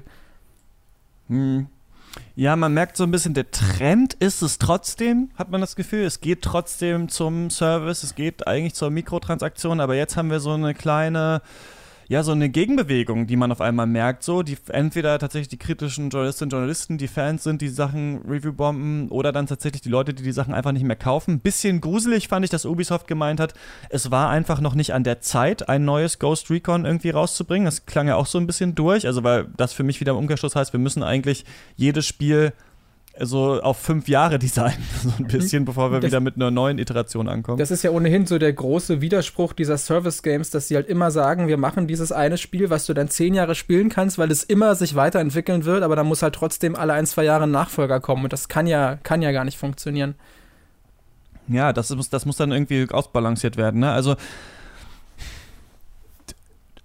ich will einmal kurz bei dieser ganzen Service-Sache bleiben, weil ich muss sagen, mich kotzt es mega an. Also ich hasse das. Ich hasse das, dass jedes Spiel mit irgendeiner ihr könnt das jetzt für immer spielen. Es gibt dann noch das und dieses und dann kommen noch ein paar Skins und dann kommen noch ein paar DLCs und sowas. I don't give a shit. So, ich will einfach das Spiel spielen, durchspielen, fertig. Das ist genauso wie mich nervt, dass immer jeder dumme Film und jede Serie aus meiner Kindheit nochmal auf Netflix geremaked werden muss. Also ich denke mal, lasst es doch. Ich möchte nicht an alles erinnert werden, was ich mal gespielt habe, was ich mal gesehen habe oder sowas. Ich spiele jetzt, ich würde gerne ein Ghost Recon Spiel spielen. Einfach schön Singleplayer, Tactic Shooter, mal reingucken, wie es ist, fertig, äh, ad acta gelegt. Es ist ja cool, dass für die Leute, so die den krassen, äh, die krasse, das krasse Interesse dafür haben, dass da noch mehr kommt und dass, dass es vielleicht noch einen Multiplayer-Modus gibt. Aber gerade diese Verzahnung, also gerade wenn ich im Singleplayer irgendwo merke, ja, hier kann ich jetzt irgendwie Geld ausgeben, um mir dann noch eine andere Waffe zu kaufen oder um weniger Spiel spielen zu müssen oder so, dann denke ich schon, ey, das kotzt mich schon an und ich würde mich echt freuen, wenn es in manchen Richtungen einfach weniger überhaupt in diese ganze Progressionsrichtung also Richtung gehen würde. Also ich habe das Gefühl, Gaming ist in letzter Zeit so krass abgebogen in alles braucht ein Progressionssystem, jeder Scheiß muss aufgelevelt werden, so ich check's, auch bei Astral Chain hatte ich das Gefühl, so. Da gibt's auch noch mal, kannst du doch noch die Legions aufleveln und sowas. Und ich verstehe das, dass man immer diesen diese Karotte vor der Nase haben will, immer dieses geile Gefühl, wenn das wieder alles besser geworden ist, aber an sich also oft spielen sich die Spiele gar nicht so unterschiedlich, ne? Ob du dann aufgelevelt bist oder nicht so. Und das, krasseste Beispiel ist für mich Destiny, wo ich wirklich denke, ich habe da noch mal reingeguckt jetzt am PC, wo ich echt so auch noch mal dachte, ich habe das ja auch 15 Stunden oder so gespielt. Und ich denke, was ist das eigentlich für ein Spiel? Was machen die Leute da eigentlich? Klar, die Party das cool finden, aber ich finde, das kann so ein bisschen eigentlich sterben, diese ganze Service-Nummer. Und äh, wird es natürlich aber nicht, weil das ist genau das halt, was die Leute. Oder wie siehst du das? Ich habe das Gefühl, die Leute wissen alle, dass sie das nicht mehrere Jahre spielen wollen. Aber sie wollen trotzdem scheinbar unterbewusst denken, dass sie in etwas investieren, was sie theoretisch so lange spielen könnten. Weil jeder hat doch eh tausend Spiele. Niemand will doch eigentlich so ein Spiel, außer vielleicht das eine, was er so liebt, ewig spielen. Warum? Ja, wie, wie, wie denkst du, ist das? Ich glaube, ist, man belügt sich so ein bisschen selber irgendwie dabei. Ja, es sind, glaube ich, unterschiedliche Faktoren. Also einerseits ist es natürlich jetzt aus Sicht der, ich will nicht sagen Entwickler, aber der aus Sicht der Publisher natürlich irgendwie jetzt so rein marktwirtschaftlicher relativ naheliegend, das zu machen, weil sie sagen können, hey, also was jetzt das reine Progressionssystem angeht, eigentlich, wir haben ein an sich abgeschlossenes Spiel, aber solange wir theoretisch unendlich lang die, die, die Zahlen hochdrehen können, hat der Spieler immer, wird ihm suggeriert, dass er neuen Content hat und neue Erfolge feiern kann und so weiter. Das heißt, wir können mit einem Spiel, in dem wir einfach die Zahlen weiter hochdrehen, die Leute unendlich lange oder jahrelang beschäftigen und dann im Idealfall geben die uns noch Geld für Skins und so. Das ist ja eigentlich ein relativ logischer, wenn auch äh, kritischer Hintergrund für die ganze Sache. Ich glaube, das Problem, was ich sehe, ist, dass was ich halt meinte, dieser Widerspruch, dass man einerseits ein Spiel über Jahre spielen soll, andererseits kommt dann immer Neues raus. Das ist der, der gleiche, ähm, irgendwie der gleiche Denkfehler, der damals dazu geführt hat, dass nach World of Warcraft so unendlich viele Online-Rollenspiele rausgekommen sind, die alle gefloppt sind, weil die Leute sich dachten, ach, guck mal hier, World of Warcraft ist voll erfolgreich, dann machen wir jetzt auch ein Online-Rollenspiel, dann sind wir auch total erfolgreich, ohne zu begreifen, dass die Leute, die World of Warcraft spielen, die spielen halt World of Warcraft, die brauchen gar kein anderes Spiel. Und dass eigentlich der Trend dann da, also ich glaube, der, der, der Grundgedanke Service Game ist ja jetzt äh, objektiv gesehen kein, kein äh, nichts Schlimmes, aber es muss halt gut gemacht werden und dann reicht es ja vielleicht, oder der Idealfall wäre, dass es halt ganz, also wenige und unterschiedlich, aber dafür eben auch richtig, richtig gute Service-Games gibt und da, wo es sich eben auch lohnt, dran zu bleiben. Also für, für mich, ich zum Beispiel, ich spiele wirklich seit dem Release 2012 immer noch Diablo 3 regelmäßig, weil da, das hat weniger einen Service-Charakter, weil da eh jetzt nicht gerade nicht mehr so viel passiert und mal gucken, was jetzt bei der BlizzCon angekündigt wird. Aber es ist zumindest so eine, so eine, so eine Grind-Spirale, die mich immer wieder reinzieht. Was ähnliches habe ich jetzt bei Monster Hunter World. Und was so, ich habe den Story-Bereich angeht, ist für mich zumindest persönlich, du hast ja gerade schon deine, deine Bedenken geäußert, aber für mich persönlich ist da durchaus, hat äh, Assassin's Creed Odyssey durchaus funktioniert, auch gerade dann die Inhalte, die mit dem Season Pass und so noch kamen, was mir auch äh, extrem erstaunt hat, weil eigentlich, als ich damals das Spiel getest oder testen sollte oder dann Käste testen habe, ich war darauf vorbereitet, es zu hassen, weil ich immer Assassin's Creed schon äh, schlecht designt fand und dann war ich echt überrascht, wie sehr mich das reingezogen hat. Und das ist also ein bisschen, also ich glaube, das Hauptproblem ist, dass halt, dass, dass es so als als, als Goldmine halt begriffen wurde und deshalb auf Teufel komm raus alle halt überall ihren, ihren Service-Charakter und ihre Lootboxen und ihre Progression halt reingeklatscht haben, weil sie halt gesehen haben, hey, es bei Spiel XY hat es vorher schon funktioniert. Und dann ist natürlich super schnell diese, ja, diese, diese Fatigue halt eingetreten und die Leute haben gesagt, okay, eigentlich inzwischen steht halt Service Game nur noch für, für billig und schnell und Geld aus der Tasche ziehen und nicht mehr für das, was es eigentlich potenziell sein könnte. Vielleicht ist da auch so eine Art Differenzierung notwendig, ne? Wenn man, man spricht so von Service Game, aber irgendwie sind ja, ist ja Diablo 3 nicht Assassin's Creed Odyssey, ist nicht Destiny, ist auch nicht Apex Legends oder sowas, ne? Das sind ja auch alles so ein bisschen unterschiedliche Arten, das zu machen. Ich denke ja immer, dass es eigentlich so wie Respawn zum Beispiel das jetzt gemacht hat oder so wie das auch äh, Rockstar macht, äh, so eine Trennung clever ist. Also Respawn, die quasi ein Apex Legends gemacht haben, aber jetzt auch ein Star Wars Jedi Fallen Order machen, also wo quasi zwei verschiedene Projekte sind. Das eine ist nur auf Service, nur auf Multiplayer, nur auf Skins und so weiter ausgelegt, aber free to play. Das andere ist einfach ein äh, Vollpreisspiel oder wie bei Red Dead Redemption oder bei GTA 5, wo du sagst, das eine ist der Singleplayer-Teil und das andere ist dann der Online-Service-Teil. Was ich halt nicht so ganz raffe, sind so Sachen wie äh, Wolfenstein Youngblood oder sowas, wo man das Gefühl hat, die Leute haben doch gar keinen Bock, das irgendwie dann noch länger grindiger zu spielen oder das können doch echt eigentlich nur wenige Leute sein. Also wo sich für mich nicht ganz diese Bewegung erschließt von, wie kommt das eine eigentlich zum anderen. Aber das ist, glaube ich, an sich eine finanzielle Sache einfach. Also wenn die Firmen dann merken, okay, das funktioniert irgendwie, dann lassen wir das einfach da drin, dann machen wir das halt weiter so. Es wird ja die anderen vielleicht nicht stören. Vielleicht, das würde ich sagen, ist auch so ein Gedanke wahrscheinlich bei Assassin's Creed Odyssey. Funktioniert eigentlich ganz gut als Singleplayer-Rollenspiel und die, die halt ein bisschen zu viel grinden, können sich ja dann was kaufen oder sonst was oder die Bock haben, sich noch eine Pferderüstung zu holen oder so. Dann klappt das wahrscheinlich einigermaßen. Aber dieses krasse, also so dieses krasse, so die, das ganze Spielkonzept umzubauen, wie jetzt bei Breakpoint, tatsächlich auf einen Loot-Shooter oder sowas, das ist dann, glaube ich, schwieriger. Und ich glaube, deswegen ist auch Youngblood nicht so gut angekommen, weil da man das Gefühl hatte, nee, das ist eigentlich so weit schon wieder weg von dem, was wir eigentlich mal äh, wollten von der Marke, dass wir es dann nicht mehr holen. Also ich glaube, die Entwickler müssen da aufpassen. Es kann aber auch ähm, kann auch schon, kann auch schon funktionieren. Aber es ist schön zu sehen, dass Leute wie, weiß nicht, Jim Sterling oder so, die da wirklich ja schon seitdem es das gibt, eigentlich dagegen schießen, dass die auch schon ein paar Leute mitreißen. Also ähm, es gibt auf jeden Fall da eine kritische Öffentlichkeit, aber es wird auch viel natürlich so rausgezogen, ne? Und dann wird halt bei, also das, glaube ich, mir mal im, im, im Gespräch gesagt, dass so, ähm, Fallout 76 so The Gift That Keeps on Giving ist, weil da quasi immer irgendeine Scheiße passiert, die man halt wieder, wo man wieder einen Artikel drüber schreiben kann. Ähm, aber gut, Bethesda stellt sich da auch einfach saudumm an, was das angeht. Ich meine, Nintendo hat ja auch ein Service-Game gemacht mit Mario Kart Tour. Da ist die Publicity jetzt nicht so scheiße gewesen, so, ne? Aber die haben ja eben nicht gesagt, hier ist Super Mario Odyssey mit Lootboxen. Also ich glaube, man kann es cleverer machen und man kann es dümmer machen. Ja.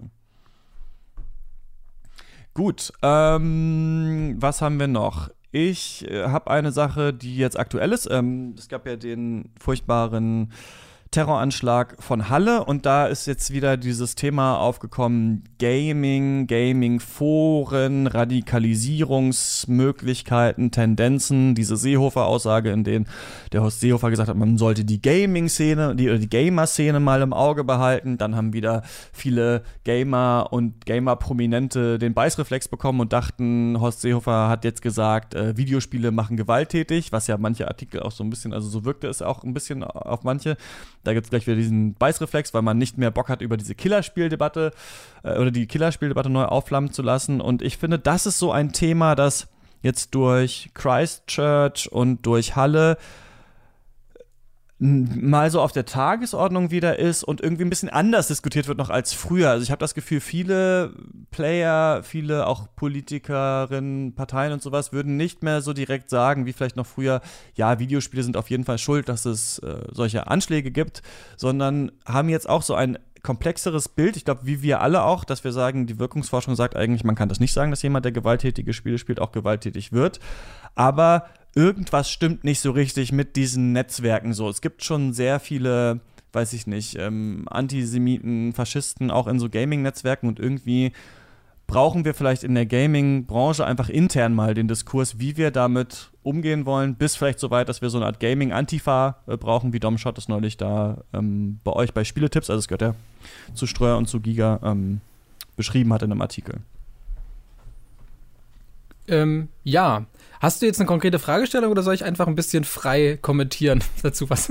Ähm, kommentier einfach frei dazu, ja. Das war jetzt so mein Gedankengang. Ja, ich finde es tatsächlich spannend, dass bevor das alles passiert ist, wir auch schon in der Redaktion mal überlegt haben, sowas wie eine Kolumne zu schreiben im Sinne von eigentlich äh, kann man sich nur, nur schämen, als Gamer zu bezeichnet werden, weil wir sind ja tagtäglich damit konfrontiert, dass wir halt sehen, okay, was steht denn in den YouTube-Kommentaren, was steht in den Facebook-Kommentaren, wie ticken die Leute so, wie reagieren Leute, wenn zum Beispiel hatte äh, René Wiesenthal von Spieltipps mal einen äh, guten Artikel geschrieben, äh, warum es mehr feministische Games geben sollte. Und da kann man sich ja dann sofort denken, wie die, wie das Feedback da aussah. Und man dachte, okay, was ist denn mit den Leuten los? Äh, wo man natürlich einerseits wieder unterscheiden muss, okay, ist das so so Gamergate-mäßig ist das eine, eine kleine, aber extrem äh, laute Gruppe, die sich da quasi zusammengefunden hat. Eben ist hier, sind wir bei diesem Netzwerkbegriff. Oder ist das wirklich die breite Masse? Sind wirklich so viele Leute, die spielen irgendwie doof?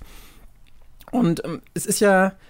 Insofern fand ich, wo ich natürlich äh, dazu sagen muss, und das ist glaube ich auch keine Überraschung, dass ich jetzt nicht der, der größte Horst Seehofer-Fan der Welt bin, ist ja die Grundaussage seiner, äh, oder der, Grundtenor seiner Aussage ja nicht äh, komplett aus der Luft gegriffen.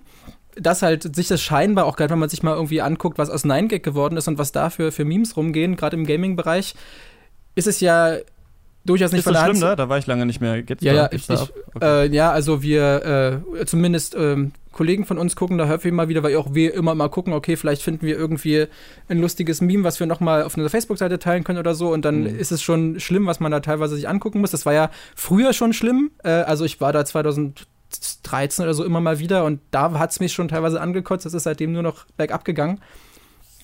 Und also dieser Trend, also spätestens seit Gamergate weiß man ja, was da für Potenzial steckt, was und das ist halt die Frage, okay, liegt das jetzt irgendwie an den Spielen oder an den Netzwerken, was auch immer? Ich persönlich würde denken, dass es natürlich sich insofern begünstigt, dass Spielen ja ohnehin inzwischen, gerade eben in der, in, der, in der Jugend und in der männlichen Jugend, so, so omnipräsent ist. Es gibt ja, es ist ja eine Ausnahme, dass du mal jemanden findest, der nicht spielt. Und dass es natürlich dann naheliegend ist in diesen Netzwerken, in denen die Leute ohnehin unterwegs sind, weil die meisten nutzen halt Steam, die meisten nutzen irgendwie Discord und, und Twitter und was auch immer, dass es dann also sehr schnell oder gerade wenn halt Leute quasi Anführungsstrichen rekrutieren, haben die natürlich da einen quasi schon so Rasterfahndung-mäßig gleich einen Pool an potenziellen Leuten, die sie irgendwie rekrutieren können und die dann halt mit dann auch noch über durch dubiose YouTube-Videos und so weiter ich sage mal ganz blöd, gefügig gemacht werden können. Also da, natürlich gibt es da Überschneidungen, einfach was die, die, die, ich sag mal, die potenzielle Zielgruppe angeht, Leute da irgendwie äh, in Anführungsstrichen auf den rechten Weg zu bringen. Und da muss man halt gucken, also gerade weil, das ist ja auch wieder so ein, so ein, so ein spannender, spannendes Zusammenspiel, dass so vor zehn Jahren ungefähr das so losging, dass, dass die Spiele immer mehr in Richtung Multiplayer ging, wir wollen Communities stärken und die Leute sollen auch alle zusammenspielen, die wollen Koop spielen im Multiplayer etc. Und da, dafür natürlich dann auch die, die Netzwerke und Plattformen geschaffen wurden, dass die Leute permanent sich irgendwie austauschen können und zusammenfinden. Und wenn jetzt darüber diskutiert wird, okay, müsste nicht eigentlich, äh, wie rechtsbindend ist denn, dass zum Beispiel WhatsApp-Nachrichten nicht überwacht werden dürfen und so weiter, wenn man dann mal von WhatsApp absieht und, wei und weiß, okay, eigentlich, selbst wenn jetzt WhatsApp wieder öffentlich wäre für die Geheimdienste oder das vielleicht sogar ist, man weiß es ja nicht, was ist denn dann mit den 10, 20 anderen Gaming-Plattform-Diensten oder sei es nur der WoW Ingame-Chat oder was auch immer, der halt nicht so leicht äh, überwacht werden kann oder wo, wo wieder ganz, ganz andere Möglichkeiten bestehen. Das ist ja eher das Ding, dass einfach durch diese, durch diese zunehmende Vernetzung, die natürlich vor allem auch im Games-Bereich stattfindet, natürlich solche Netzwerke immer mehr Möglichkeiten bekommen, unterm Radar irgendwie zu agieren und sich äh, zu organisieren. Ja, und da muss man auch trennen, ne? Zwischen YouTube, zwischen 8chan, zwischen Steam, zwischen irgendwelchen internen Chats und sowas, ne? Welche Radikalisierungsmechanismen greifen vielleicht da? Wie krass ist antisemitischer Content denn da auf diesen Seiten? Und haben wir das als Gesellschaft überhaupt richtig verstanden, wie sich Leute radikalisieren? Ne? Also wie läuft das denn eigentlich genauso? Wie, wie muss denn die Prädisposition sein, damit jemand überhaupt so eine Tat begeht? Dann wie muss der Radikalisierungsprozess ablaufen? Wie läuft das so genau? Ich glaube, das ist einfach bei vielen Sachen auch nicht, noch nicht so ganz sicher. Ich glaube nur, was halt die Plattformbetreibenden halt machen müssen, ist, dass sie sagen, okay, wir ähm, verurteilen halt solches Verhalten ganz klar und wir müssen das, glaube ich, oft sagen und versuchen dann Leute nicht nur so, you have been blocked und weißt nicht warum, sondern du hast gegen das verstoßen und gegen das verstoßen und das dulden wir hier nicht, weil das sind menschenverachtende Weltsichten irgendwie sind. Und da ist halt so ein bisschen die Frage, ob auch die Gaming-Presse quasi da mal stärker sagen sollte, für welche Werte stehen wir ein, wie versuchen wir diese Werte umzusetzen, weil ich finde, das Ding ist so, du hast gesagt, man muss sich ja fast schämen, Gamer zu sein. Andererseits kann man sagen, vielleicht muss man gerade jetzt stolzer Gamer werden oder sowas, stolzer antifaschistischer, antirassistischer, antisexistischer Gamer oder so und sagen, nee, ich spiele und ich bin aber nicht so und ich weiß auch, dass ganz viele andere Leute nicht so sind.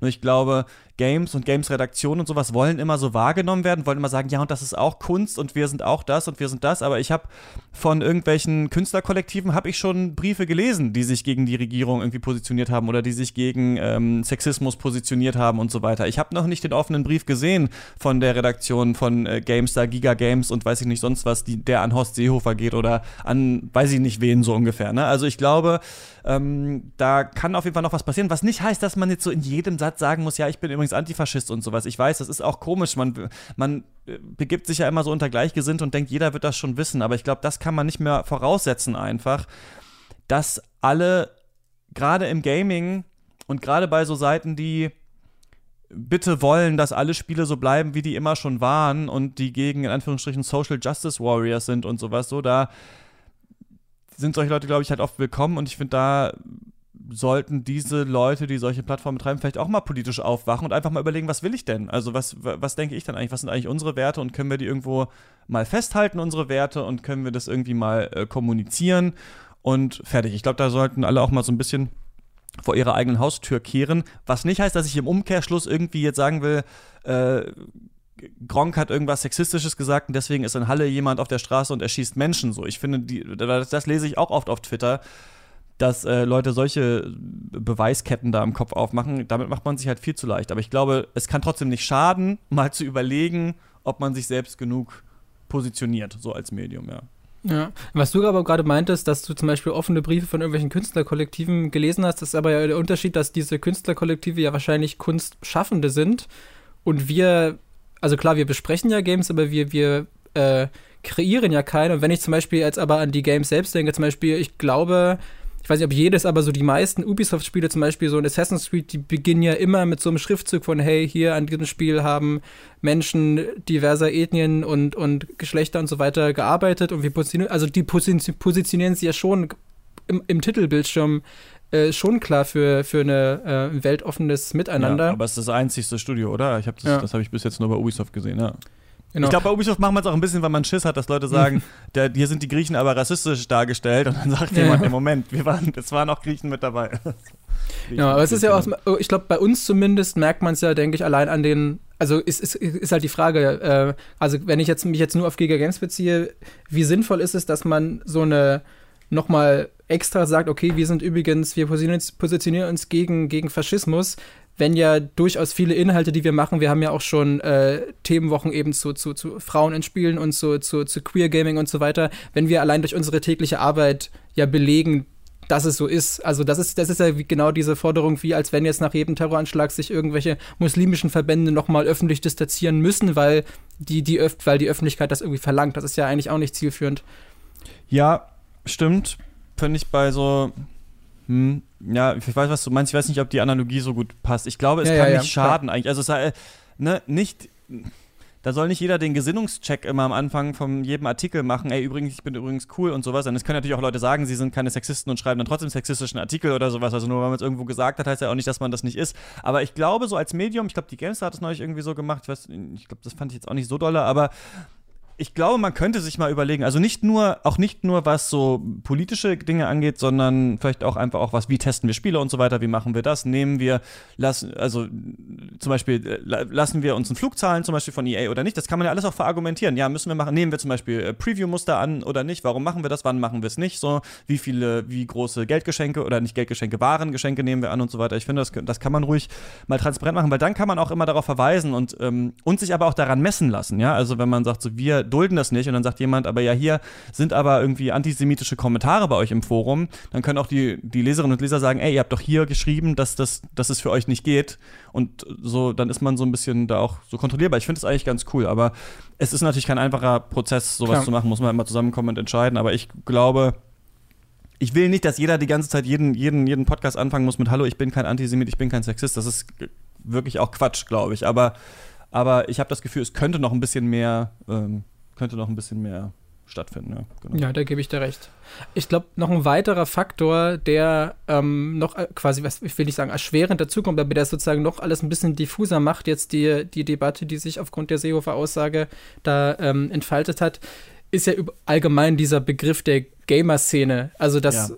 das ist, glaube ich, das Ding, dass ich, also ich zumindest argumentieren würde, dass diese diese Gamer-Szene, diese Anführungsstrichen äh, Gamer-Szene ja in der Form gar nicht existiert, weil das suggeriert ja, dass es irgendeine homogene, organisierte, gleichgeschaltete, nicht, nicht gleichgeschaltet, aber irgendwie vernetzte Masse ist, der irgendwie jeder Gamer angehört. Und so ist es ja nicht. Es ist ja eben so ein, da passiert halt ganz, ganz viel in irgendwelchen, in irgendwelchen äh, Clans oder in irgendwelchen Subreddits oder in irgendwelchen Steam-Gruppen. Und das sind, das ist ja so ein, ein riesiges, äh, eben heterogenes, diffuses Etwas.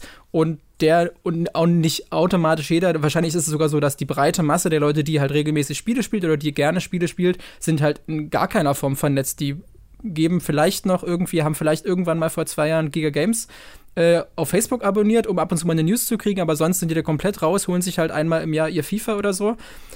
Und das ist halt so dieses, also man redet ja auch nicht von einer Buchleserszene oder von einer Filmguckerszene, einfach weil inzwischen das Medium schon so omnipräsent und so populär ist, dass ohnehin also wie ich es vorhin schon meinte, das ist ja die Ausnahme, wenn du gerade in einer bestimmten Altersgruppe, wenn du halt nicht Gamer bist. Und da ist es, glaube ich, dann auch schwierig zu sagen, okay, was ist mit dieser, mit dieser diffusen, mit diesem Gamer-Szene-Begriff überhaupt gemeint? Ja, also die Aussage war total verkürzt, ne, und wird natürlich auch dann auch so nur in dieser Knappheit auch dargestellt, die war auch nicht so sinnvoll getroffen. Ich glaube, manche, die eh schon immer kritisch geäugt haben auf diese Art, wie sich in manchen Foren, auf manchen Seiten ausgetauscht wird, haben dann halt wohlwollend reingelesen, ja, man müsste sich eigentlich wirklich mal mit dieser Szene in Anführungsstrichen äh, beschäftigen und andere haben dann eben diesen Abwehrreflex bekommen. Aber du hast recht, natürlich nicht. Also ich bin in keiner Steam-Gamer-Szene drin. So, ich kaufe ein paar Spiele, ich spiele die, ich quatsch mit dir im Podcast, ich bin dann vielleicht in der Gamer-Journalisten-Szene oder sowas drin. Dann gibt es Leute, die konsumieren Gaming-News, spielen aber gar nicht so viel. Und dann gibt es halt Leute, die spielen nur halt ein Spiel und sind da vielleicht in einem Forum und so weiter und so fort. Das stimmt. Und das ist ja nicht mal richtig erforscht. Wie radikal geht es da wirklich zu und sowas, ne? Wir haben halt viele Einzelberichte so und viele Sachen, die man so sieht, aber das, genau, da müsste, glaube ich, noch mehr erforscht werden. So, ich glaube nur, es schadet auch so nicht, aber wir haben schon drüber geredet, sich da mal so ein bisschen immerhin zu positionieren und das müssen ja keine weltbewegenden politischen Debatten sein. Ich glaube, da können sich viele Magazine einigen, an was sie, an was, was sie dazu glauben und was sie da sagen würden. Aber ja, ist auf jeden Fall, finde ich, ähm, hat sich ein bisschen verändert, diese in Anführungsstrichen Gaming-Amok-Debatte, ähm, die man früher mal hatte, zu der, die wir jetzt haben. So scheint mir ein bisschen erwachsener zu sein, ähm, ist aber wird uns, glaube ich, noch eine Zeit lang begleiten und überschattet hoffentlich nicht das große Problem, dass die Bundesregierung und Deutschland mit Rechtsextremisten in allen möglichen Strukturen hat, ob es bei den ähm, im Militär ist, ob es im Verfassungsschutz ist und sonst was so. Also das ist ja auch leider so gewesen, dass dann erstmal halb Twitter über Videospiele geredet hat, wieder anstatt sich zu fragen, hat Deutschland nicht an sich vielleicht ein großes Problem mit Antisemitismus und was kann man äh, dagegen machen? Ähm, was habe ich denn hier noch auf der Liste? Ich habe so ein bisschen das Gefühl gehabt, ich weiß nicht, wie das dir geht, dass wir in so einer seltsamen goldenen Zeitalter, in so einem goldenen Zeitalter der Videospiele auf einmal leben, weil wir irgendwie so alles kriegen, was wir wollen als wieder Gamer-Szene oder so. Also ich habe das Gefühl, gerade, also sind jetzt auch viele Spiele noch so in das Jahr so reingerutscht, die ich gar nicht auf dem Schirm hatte, zum Beispiel eben Disco Elysium, ne, so ein isometrisches ähm, Rollenspiel, wo es sehr viel um innere Dialoge, Monologe geht und darum tatsächlich eine Rolle auszufüllen. Du kannst da irgendwie, glaube ich, der krasse Kopf werden, du kannst der verrückte Kunstkritiker werden oder äh, Kommunistenführer, so ungefähr. Das geht alles in diesem Spiel. Ich persönlich hasse äh, isometrische Rollenspiele, ist mir jetzt wieder aufgefallen, als ich ähm, zum zehnten Mal versucht habe, Divinity Original Sin 2 anzufangen, deswegen wird es auch schwer für mich da reinzukommen. Aber das soll ja ganz toll sein, soll ja ganz äh, interessante Sachen machen. Dann ist gerade Manifold Garden rausgekommen, das ist so ein bisschen so ein Spiel wie The Witness, aber in, einem in einer unendlichen in einem unendlichen Raum, bei dem du quasi immer weiter nach unten fallen kannst und es wiederholen sich die ganze Zeit die Räume. Ein wunderschönes Spiel, was für mich endlich mal das einlöst, dass ich denke, Videospiele sollten auch mal visuell versuchen, was Neues zu machen, denn es ist ja so vieles möglich. Also ich finde, wir haben so diese Games in letzter Zeit, weil ich das Gefühl habe, okay, da wird das Genre ja doch ein bisschen weiter gedacht. Dann haben wir so diese Spiritual Successor-Spiele, also wie Hollow Knight, was einfach wie ein hammergeiles ähm, Castlevania ist. Wir haben The Outer Worlds, was einfach wie, nochmal wie ein geiles Fallout New Vegas ist. Ähm, wir haben Bloodstained oder sowas, was nochmal, gut, ist auch Castlevania jetzt, aber wir haben diese, diese ganzen Geschichten so. Dann kriegen wir irgendwie jetzt alle Remakes, die alle immer wollten. Also man hat das Gefühl, Bluepoint arbeitet für die PlayStation 5 an einem Demon's Souls Remake, Shenmue 3 kommt raus, Resident Evil 2 wurde gemacht, Final Fantasy 7 kommt nächstes Jahr. Also ich habe so gerade das Gefühl, dass irgendwie so aus allen Ecken, hier Vampire The Masquerade Bloodlines 2, wer hätte damals damit jemals gerechnet, ja. dass das kommt? Ich habe gerade so das Gefühl, dass es wie so ein wie wenn du auf dem Rummel mit diesen großen Süßigkeiten-Dings bist so und kannst von allem was nehmen und äh, irgendwie ist alles so da und jeder kriegt gerade so sein Spiel und ich habe am Anfang dieses Jahres noch so moniert, wo sind die großen Innovationen? Gut, da könnte wahrscheinlich noch mehr kommen, aber gerade habe ich irgendwie so das Gefühl, die Gaming-Szene crankt einfach ein Spiel nach dem anderen raus und es ist gar nicht mal so viel Schrott dabei, außer jetzt vielleicht Breakpoint. Also irgendwie sind wir so in so einem übersättigten, jeder kriegt noch mal seins irgendwie drin. Ich finde den Kontrast gerade spannend, da du vorher noch meintest, dass ja offenbar alles nur noch in Richtung Service Game und Microtransactions und Lootboxen geht, aber dann jetzt sagst, okay, aber andererseits kriegen wir auch permanent genau die Spiele, die wir eigentlich haben wollen. Genau, und also ich würde nicht ich, sagen, dass alles in Richtung Service geht. Ja, genau, ja das wollte aber, ich so nicht äh, gesagt haben. Ja, und das ist natürlich einfach, denke ich mal, einfach, wenn man das quantitativ betrachtet, es kommen halt ja mehr Spiele raus als, als einfach je zuvor. Also ich glaube, das ist, merkt man ja auch irgendwie, wenn man sich die, die Steam-Zahlen anguckt, wie viele Spiele da täglich oder wöchentlich erscheinen. Das geht ja permanent nach oben. Und das natürlich, es ist ja dann eine ganz, ganz logische Rechnung, dass je mehr Spiele erscheinen, desto höher auch die Wahrscheinlichkeit ist, dass halt da Spiele dabei sind, die deinen eigenen Geschmack treffen oder die grundsätzlich gerade irgendeinen guten Trend aufgreifen. Und natürlich hat das ja dann auch noch unterschiedliche quasi Spektren. Also natürlich das je mehr, wenn mehr gute Spiele erscheinen, äh, dann erscheinen natürlich auch am anderen Spektrum mehr schlechte Spiele, die halt auf, auf Service-Game-Charakter und so setzen. Aber äh, das ist ja das Ding, also du bist ja nicht, gut, ich vielleicht so ein bisschen, weil ich das beruflich mache, aber es ist ja niemand gezwungen, das alles zu spielen. Also eigentlich ist es ja insofern super befreiend zu sagen, okay, ich kann mir jetzt halt genau dieses eine Spiel cherry picken, was, was genau für mich gemacht ist. Ist es vielleicht dann eher so diese, so, so ein FOMO-Problem, dass man denkt, okay, wenn man, wenn so viele gute Spiele erscheinen, dann muss ich ja auch die irgendwie nachholen. Da gab es ja jetzt auch jetzt vor kurzem die Diskussion, dass Netflix irgendwie anbietet, ja, ihr könnt auch mit anderthalbfacher Geschwindigkeit gucken. dass dass wir inzwischen in so einer Zeit sind, so früher, ich kann das eben auch aus meiner Kindheit, wo ich froh war, dass ich ein Spiel hatte, wie zum Beispiel ein Morrowind, wo ich wusste, ich kann mich jetzt auch locker ein Jahr lang nur mit diesem Spiel beschäftigen, gerade noch durch Mods und so, weil ich eh kein Geld habe, mir andere Spiele zu kaufen. Heutzutage hat man das ganze andere Problem, dass du halt auch durch, durch Abo-Modelle und so sowieso alles spielen kannst und jetzt halt zusiehst, okay, wie kann ich das überhaupt in mein, mit meinem Zeitplan irgendwie vereinbaren? Weil natürlich auch je mehr Spiele erscheinen, das natürlich ist, ist ja halt auch die Wahrscheinlichkeit höher, dass viele gute Spiele erscheinen, die sich irgendwie lohnen. Und dass, dass da halt eine, dass das irgendwie das Hauptproblem ist. Aber klar, wenn man einfach nur äh, alle drei, vier, fünf Monate mal ein neues Spiel haben will, ist natürlich immer eigentlich die, die, die Chance riesengroß, dass man genau die Art von Spiel auch findet oder die genau die Art von Spiel gerade erscheint, wo man Bock drauf hat.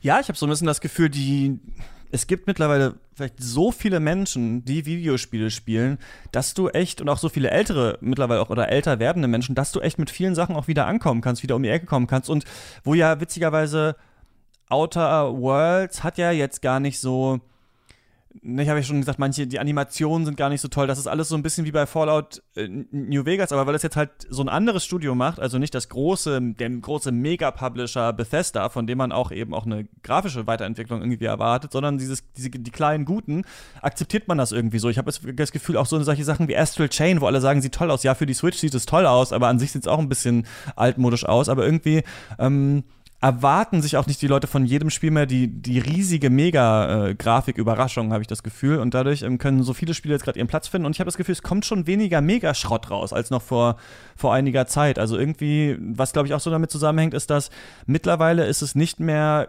komplette Bad Publicity, wenn du ein Spiel verschiebst. Also ich habe das Gefühl, wenn jetzt so Leute sagen, ey, Last Us kommt jetzt halt ein paar Monate später raus, gut, das war ein bisschen seltsam, weil sie erst vor kurzem gesagt haben, wann es überhaupt rauskommt. So, das war ein bisschen, ein bisschen sehr komisch, aber dann akzeptieren das die Leute eigentlich? Weil die Leute haben alle eh mega viel zu spielen und denken sich dann so, ja gut, dann warten wir halt noch irgendwie ein paar Monate, dann passt es schon. Also ich habe das Gefühl, so da gibt es so eine, da entwickelt sich in so eine ganz coole Richtung, was vielleicht auch noch daran liegt, dass halt mit den, das ist ja der nächste große Trend, vielleicht über den wir reden müssen, mit den ähm, Servicen, also nicht mit Service Games, bei dem du für ein Spiel äh, die ganze Zeit ähm, hoffentlich dann im Sinne der Entwickler weiter bezahlst, sondern mit dem Game Pass, mit den Humble Monthly, diese Abo-Modelle, die jetzt, die jetzt kommen, die jetzt alle irgendwie versuchen zu haben.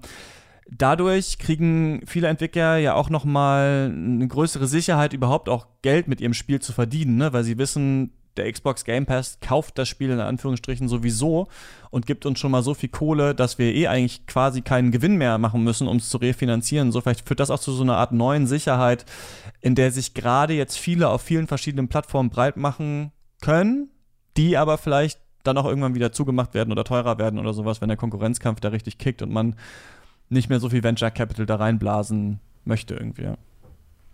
Ja, also was ich dazu sagen muss, ist, du hattest ja gerade behauptet, dass tendenziell weniger Müll erscheint und das sehe ich nicht so. Ich allein dadurch, dass halt in der, in der Summe so, so viele Spiele regelmäßig äh, rausgebracht werden, ist natürlich auch der, An, äh, der Anteil der absoluten Gurken entsprechend groß, gerade wenn man sich auf Steam anguckt, was da wirklich einfach auch teilweise einfach für Scam-Projekte äh, geschehen, einfach solche irgendwelche Asset-Flips und so weiter. Ähm, das heißt, die Spiele, die gibt es auf jeden Fall, aber sie sind halt nicht so präsent, weil natürlich dann gerade bei Steam ist es immer so eine Frage, okay, schafft man es überhaupt auf die Startseite? Was, welche Faktoren spielen da eine Rolle? Sind das irgendwelche Deals? Sind das irgendwelche Algorithmen? Deshalb kann ich mir vorstellen, dass ähm, es ist ja ohnehin schon ein Thema, aber dass es in Zukunft auch noch ein größeres Thema wird, wie man denn diese Flut an Spielen irgendwie kuratieren kann. Das war ja quasi historisch betrachtet so ein bisschen die Rolle der, der, des Games-Journalismus, dass die sich hingestellt haben und sagen, okay, wir, haben, wir kommen halt pro Monat sechs Spiele raus, wir sagen euch, welche zwei davon gut sind und diese Zeiten sind ja lange vorbei. Heutzutage funktioniert das halt über zum Beispiel die, so ein Steam-Text-System, du sagst, okay, ich hätte gern ein Singleplayer-Rollenspiel mit Action- und Horror-Elementen oder so und dann spuckt einem der Algorithmus die Spiele aus, die entsprechend verteckt sind. Aber andererseits ist natürlich dann auch die Frage, wie sehr dann zum Beispiel jetzt der Epic Game Store, der halt ein viel, viel, viel kleineres ähm, Övre an Spielen hat, die dann aber quasi viel mehr gehandpickt sind, dass man sich quasi verlassen kann, okay, wenn ich jetzt im Epic Game Store mir ein Spiel hole, ist schon mal, oder so ähnlich ist es, habe ich das Gefühl, auch zumindest war es in der Anfangsphase so auf der Nintendo Switch, dass wenn ich mir dort ein Spiel hole, ist schon mal so eine Mindestqualität irgendwie garantiert, dass es zumindest so reine Scam-Sachen wie bei Steam können halt da gar nicht stattfinden. Ähm, bin ich also gespannt dann gerade durch dann Abo-Modelle und so weiter, wie sehr da noch dieser, quasi, ich sag mal, dieser Filter eine Rolle spielen wird, dass in der, der riesigen Masse der Spiele, die erscheinen äh, werden, dass die Leute und dass eben, dass man dass sie nicht, nicht nur streamlined auf einen Mainstream-Geschmack, sondern dass sozusagen die Leute innerhalb ihrer Bubble trotzdem die richtigen Spiele finden können ähm, oder was sich daraus vielleicht auch einfach noch für, für Service ergeben. Denn ich meinte ja gerade, die, die, der klassische Spielerjournalismus kann diese ganze Bandbreite gar nicht mehr ähm, äh, ja, abdecken, aber was es vielleicht drumherum eben über Textsystem oder was auch immer für, für Webseiten, für Services, vielleicht für YouTube-Channel entstehen werden, die genau darauf spezialisiert sind, halt diese, diese Nadel im Heuhaufen zu finden für die Leute. Ja, ja, das frage ich mich sowieso, wie interessiert die Menschen an Kuratierung sind und daran, neue Spiele zu finden. Denn das wäre ja mein Traumjob, wäre eigentlich so Indie-Spiel-Tester zu werden, dass ich einfach so sage, okay, ich spiele so Sachen wie Manifold Garden, ich spiele so Sachen wie Sayonara Wild Hearts oder sowas und dann gebe ich irgendwelchen Redaktionen Tests dafür. Aber ich habe schon mit paar Gaming-Redaktionen geredet und die meisten meinen so, ja, also Indie-Test, das klickt sich halt nicht, ne? das interessiert halt eh keinen, deswegen machen wir das nicht. Und dann wäre halt die Frage, wie wichtig ist denn diese Rolle der Kuratierung, über wie viele Leute da draußen sind denn auf der Suche nach einem neuen, flashigen Puzzlespiel? Also ich auf jeden Fall. Ich habe aber auch sehr viele RSS-Feeds von sehr vielen ähm, Magazinen irgendwie abonniert und dann gucke ich immer schon, ne, dann, dann kriegt man es schon so manchmal mit. Dann dauert es immer so ein paar Einträge, bis man merkt, ah, die haben drüber geschrieben, die haben drüber geschrieben, die haben, okay, hm, da, da, dann muss ich mir jetzt dieses Disco Elysium mal angucken.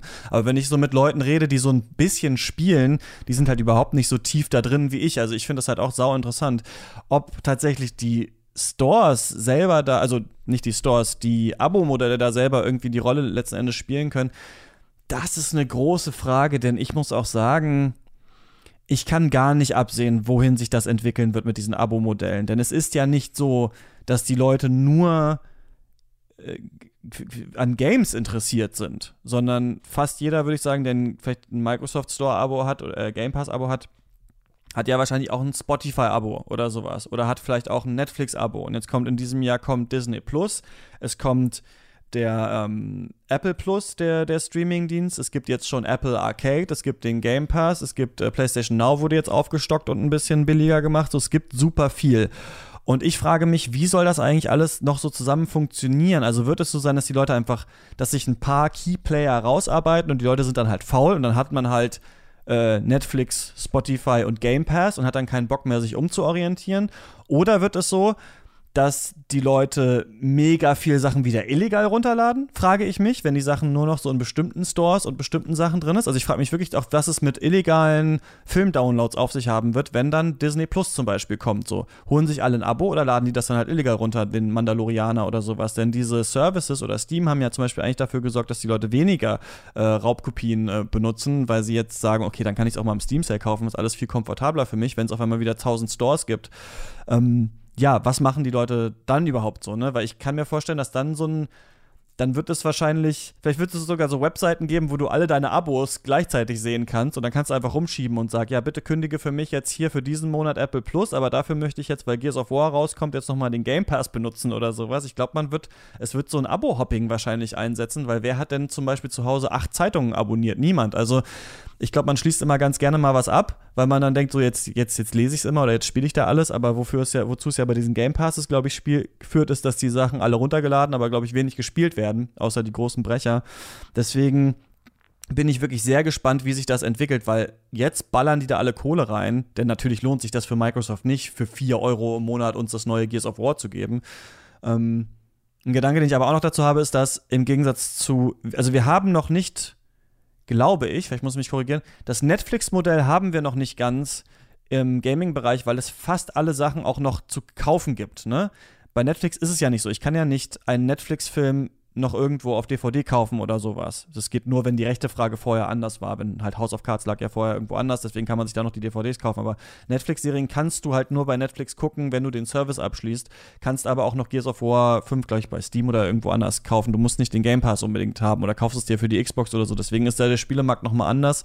Ähm, Google Stadia hat, glaube ich, ein paar exklusive Spiele. Also ich finde es sehr, sehr interessant. Ich weiß gar nicht, ob Kuratierung da quasi die größte Frage ist, sondern die Frage, die ich mir stelle, ist, wann kracht der Erste ein? Also wann sagt der mhm. Erste, nee, sorry, wir, ihr kriegt nicht mehr alle Ubisoft-Spiele für einen Fünfer im Monat, so, wir wollen wieder 70 Euro haben. Ne? Ja, wobei ich tatsächlich gerade überlegt habe, ob nicht sozusagen die, weil du meintest, dass die Leute dann tendenziell eher gucken, okay, wo kann ich mein Abo diesen Monat kündigen? Dass es ja auch die andere Möglichkeit wäre, dass die Preismodelle sich so entwickeln oder vielleicht auch runtergehen, dass die Leute sagen, okay, dann bezahle ich das halt zwei Monate, obwohl ich es nicht nutze, weil es weil es mir finanziell nicht wehtut, weil es, keine Ahnung, 8 Euro im Monat sind oder wie auch immer. Da muss man dann gucken, wie die das austarieren oder wie sie es dann, wenn sie es senken sollten, womit sie es dann auf, anderes, auf der anderen Seite wieder ausgleichen durch Ingame-Shop oder wie auch immer. Gut, aber das ist jetzt natürlich alles nur Spekulationen. Aber ich habe tatsächlich ursprünglich ja wirklich an solche Beispiele, wie du gerade meintest, so an Disco Elysium oder auch Outer Wilds gedacht. Also Disco Elysium habe ich ja komplett auch nur über meine, meine Twitter-Blase mitbekommen. Ich wusste, ich auch. Ich wusste und, nie und Out, davon gehört vorher. Und Outer ja. Wilds halt auch erst so einige Monate später dann über so Kotaku-Artikel und YouTube-Essays ja. und so. Weil das sind ja so Spiele, die man, die halt in dieser Flut von tausenden Spielen, die da monatlich rauskommen, halt, die halt komplett untergehen.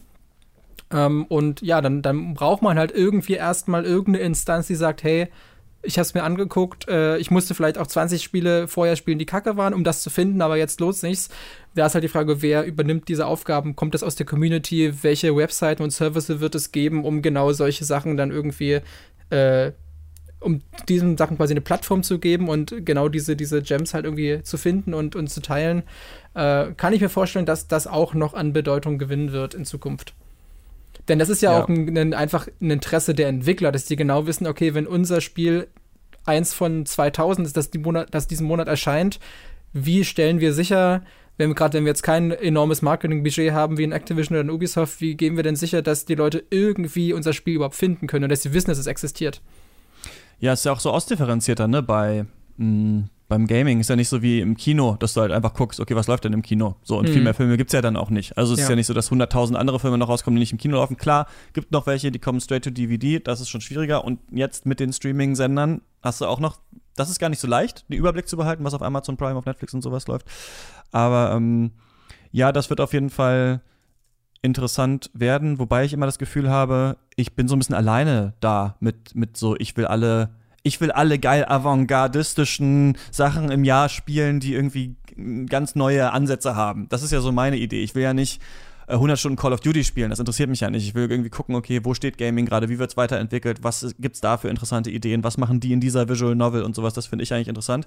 Aber für mich gibt es kein gutes Magazin eigentlich, wo ich das Gefühl habe, so die, die bilden das eigentlich am besten ab. So, da muss man halt immer so ein bisschen zwischen den Zeilen lesen und mal gucken. Und Twitter ist da fa fast besser. Also da muss man den gleichen Wahnsinnigen auf Twitter folgen, äh, die dann alle Disco Elysium spielen und sich darüber streiten. Ja, genau. Aber ja, sehe ich auch auf jeden Fall als Problem, aber ist ja auch ein bisschen Luxusproblem weil so viel Zeug auf jeden Fall rauskommt und so viele Genres wiederbelebt worden, finde ich ganz mhm. interessant. Ja, genau. Achso, Achso, äh, eine Sache wollte ich dir noch. Ja. Achso, sag du erstmal, sag du erstmal. Ich wollte nur kurz abschließend dazu sagen, dass ich persönlich da durchaus so dieses äh, YouTube-Essay-Format für mich gefunden habe, wo ich darüber halt, also zum Beispiel habe ich Outer Wilds primär über den äh, Channel ähm, Aaron, Signal, Signal, entdeckt und äh, dass solche äh, YouTube-Channel halt mir dabei helfen, auch so Geheimtipps nochmal zu entdecken und auch dann, wo ich auch genau weiß oder wo man dann natürlich das Gefühl hat, die, äh, die Person hinter dem Channel zu kennen oder zumindest den Geschmack einschätzen kann und genau weiß, okay, wenn die Person mir ein Spiel empfiehlt, äh, dann hat das auch irgendeinen Hintergrund.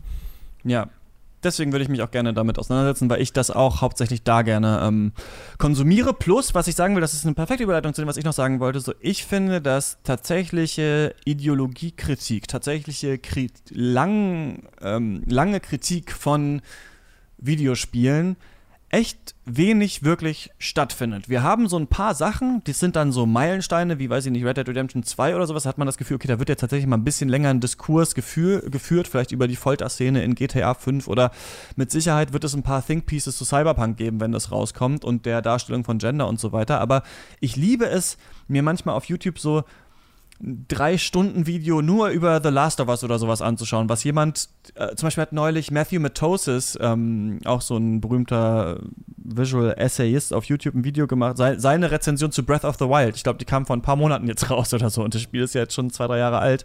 Ähm, und da hat er nochmal echt viele richtig geile Sachen angebracht, was das Spiel gut macht, was das Spiel schlecht macht, wie man es hätte anders machen können und sowas. Und ich finde sowas eigentlich toll, aber ich finde, es passiert eigentlich wenig, gerade zu Spielen, die schon wieder so ein bisschen älter sind, aber es dürfte es eigentlich gerne mehr geben. Es wird wahrscheinlich scheiße geklickt, wenn du nicht so eine Instanz bist, wie diese verschiedenen YouTuber irgendwie so, die das machen. Aber ich finde eigentlich, es könnt, Videospiele könnten noch viel besser kritisiert werden und nicht immer in diesem TÜV-Test. Also ich finde das wirklich so seltsam, dass ich, ich weiß ja nicht, welche Maxime ihr da genau verfolgt, wenn ihr auch testet, aber es wird so oft in so Tests, gerade in Videotests, so detailliert jedes Spielsystem erklärt, wo ich immer so denke, das ist doch irgendwie viel weniger interessant als wie hat es sich angefühlt, das zu spielen? Oder was, auf welche Gedanken hat dich das Spiel gebracht? Oder weiß ich nicht sowas. Also ähm, ich finde, da wäre noch viel möglich, aber ich sehe es tatsächlich, muss ich sagen, wenig. Und ich sehe es vor allem auch wenig für Geld. Also ich sehe in Deutschland wenige Magazine, gut, GameStar hat dieses GameStar Plus, diesen Bereich jetzt, wo sie es outsourcen und damit Kohle machen wollen, aber so für so ja, mal eine lange Auseinandersetzung mit Spielen, ob sie neu oder alt sind und wo man auch wirklich mal kritisch reingeht, sich mal fragt, was,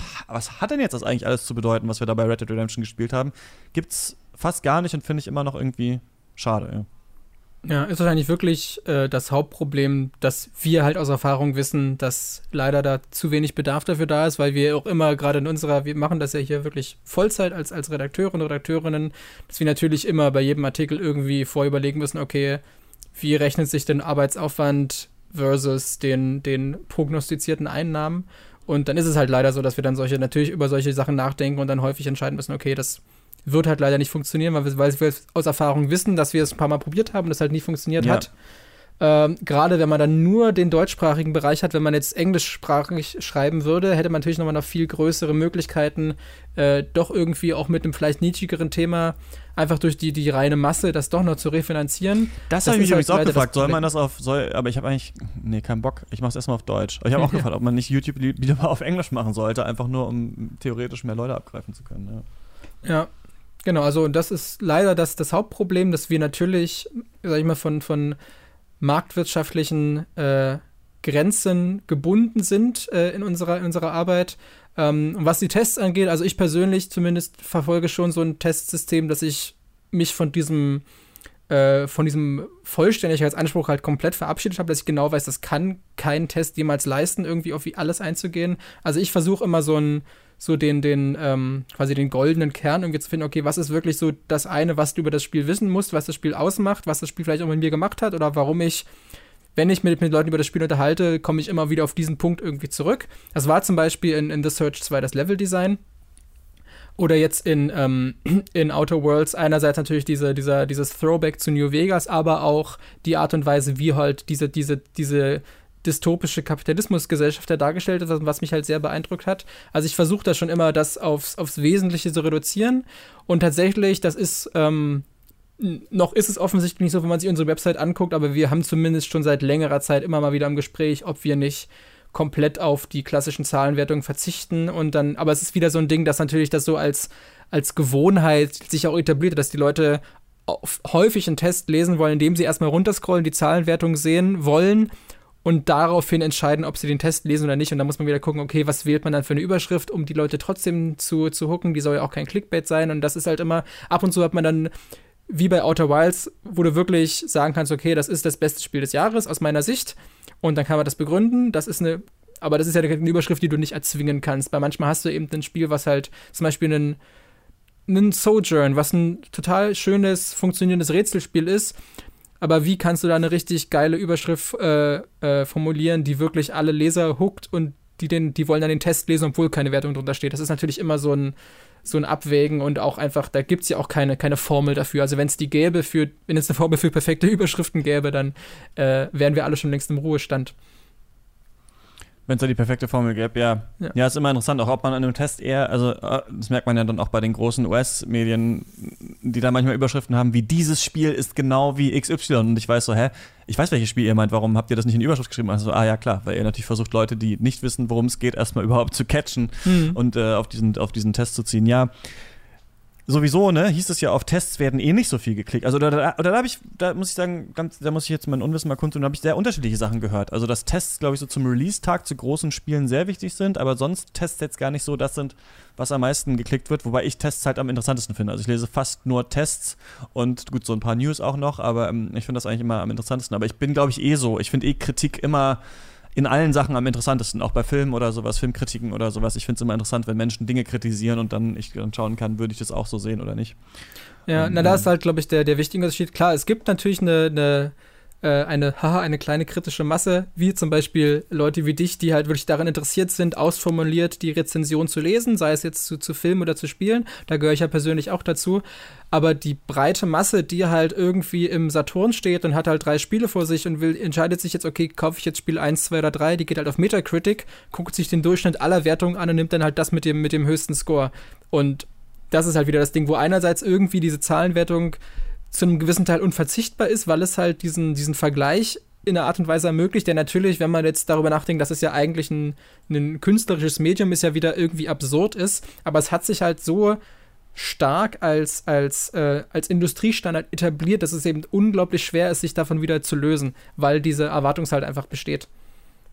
Ich finde die auch ganz gut, die Testbewertung, muss ich ganz ehrlich sagen. Da habe ich eine unpopuläre Meinung für einen äh, intellektuellen Gaming-Fan, denn ich finde das immer auch mal ganz gut, wenn da am Ende eine Nummer steht, weil dann, weil man, äh, es ist auch nicht jeder äh, Games-Journalist, ähm, ja, sonderlich wortgewandt oder schreibt die besten Tests. Also manchmal kann man mit der Lesung des, des Scores auch umgehen, sich da irgendwie drei Seiten durchlesen zu müssen, sondern manchmal interessiert mich tatsächlich auch nur, tatsächlich nur fanden die das eher gut oder eher schlecht. So, deswegen verstehe ich auch, was das so eine Testwertung äh, tatsächlich einen Sinn hat. Natürlich kann man nicht ein Kunstwerk auf eine Zahl äh, runterbrechen, aber ähm, ich finde es manchmal, manchmal gar nicht so, gar nicht so schlecht, ähm, das tatsächlich so ein bisschen vergleichen zu können. Ich gucke auch oft auf die Wertung, um dann zu schauen, ob ich mich dafür tatsächlich interessieren soll. Es ist sehr selten so, dass ich dann ein Spiel, was irgendwie eine 50er, 60er Wertung hat, so richtig geil finde. Also da falle ich tatsächlich auch gar nicht so doll aus der Masse raus, weil meistens sind diese Spiele schlecht geschrieben, sehen scheiße aus oder haben noch sehr, sehr grindige Mechaniken. Mir ist so, also mir ist sowieso alles viel zu gut bewertet, weil ich würde so grindige ähm, Mechaniken viel krasser negativ bewerten. Also wenn ich das Gefühl habe, ein Spiel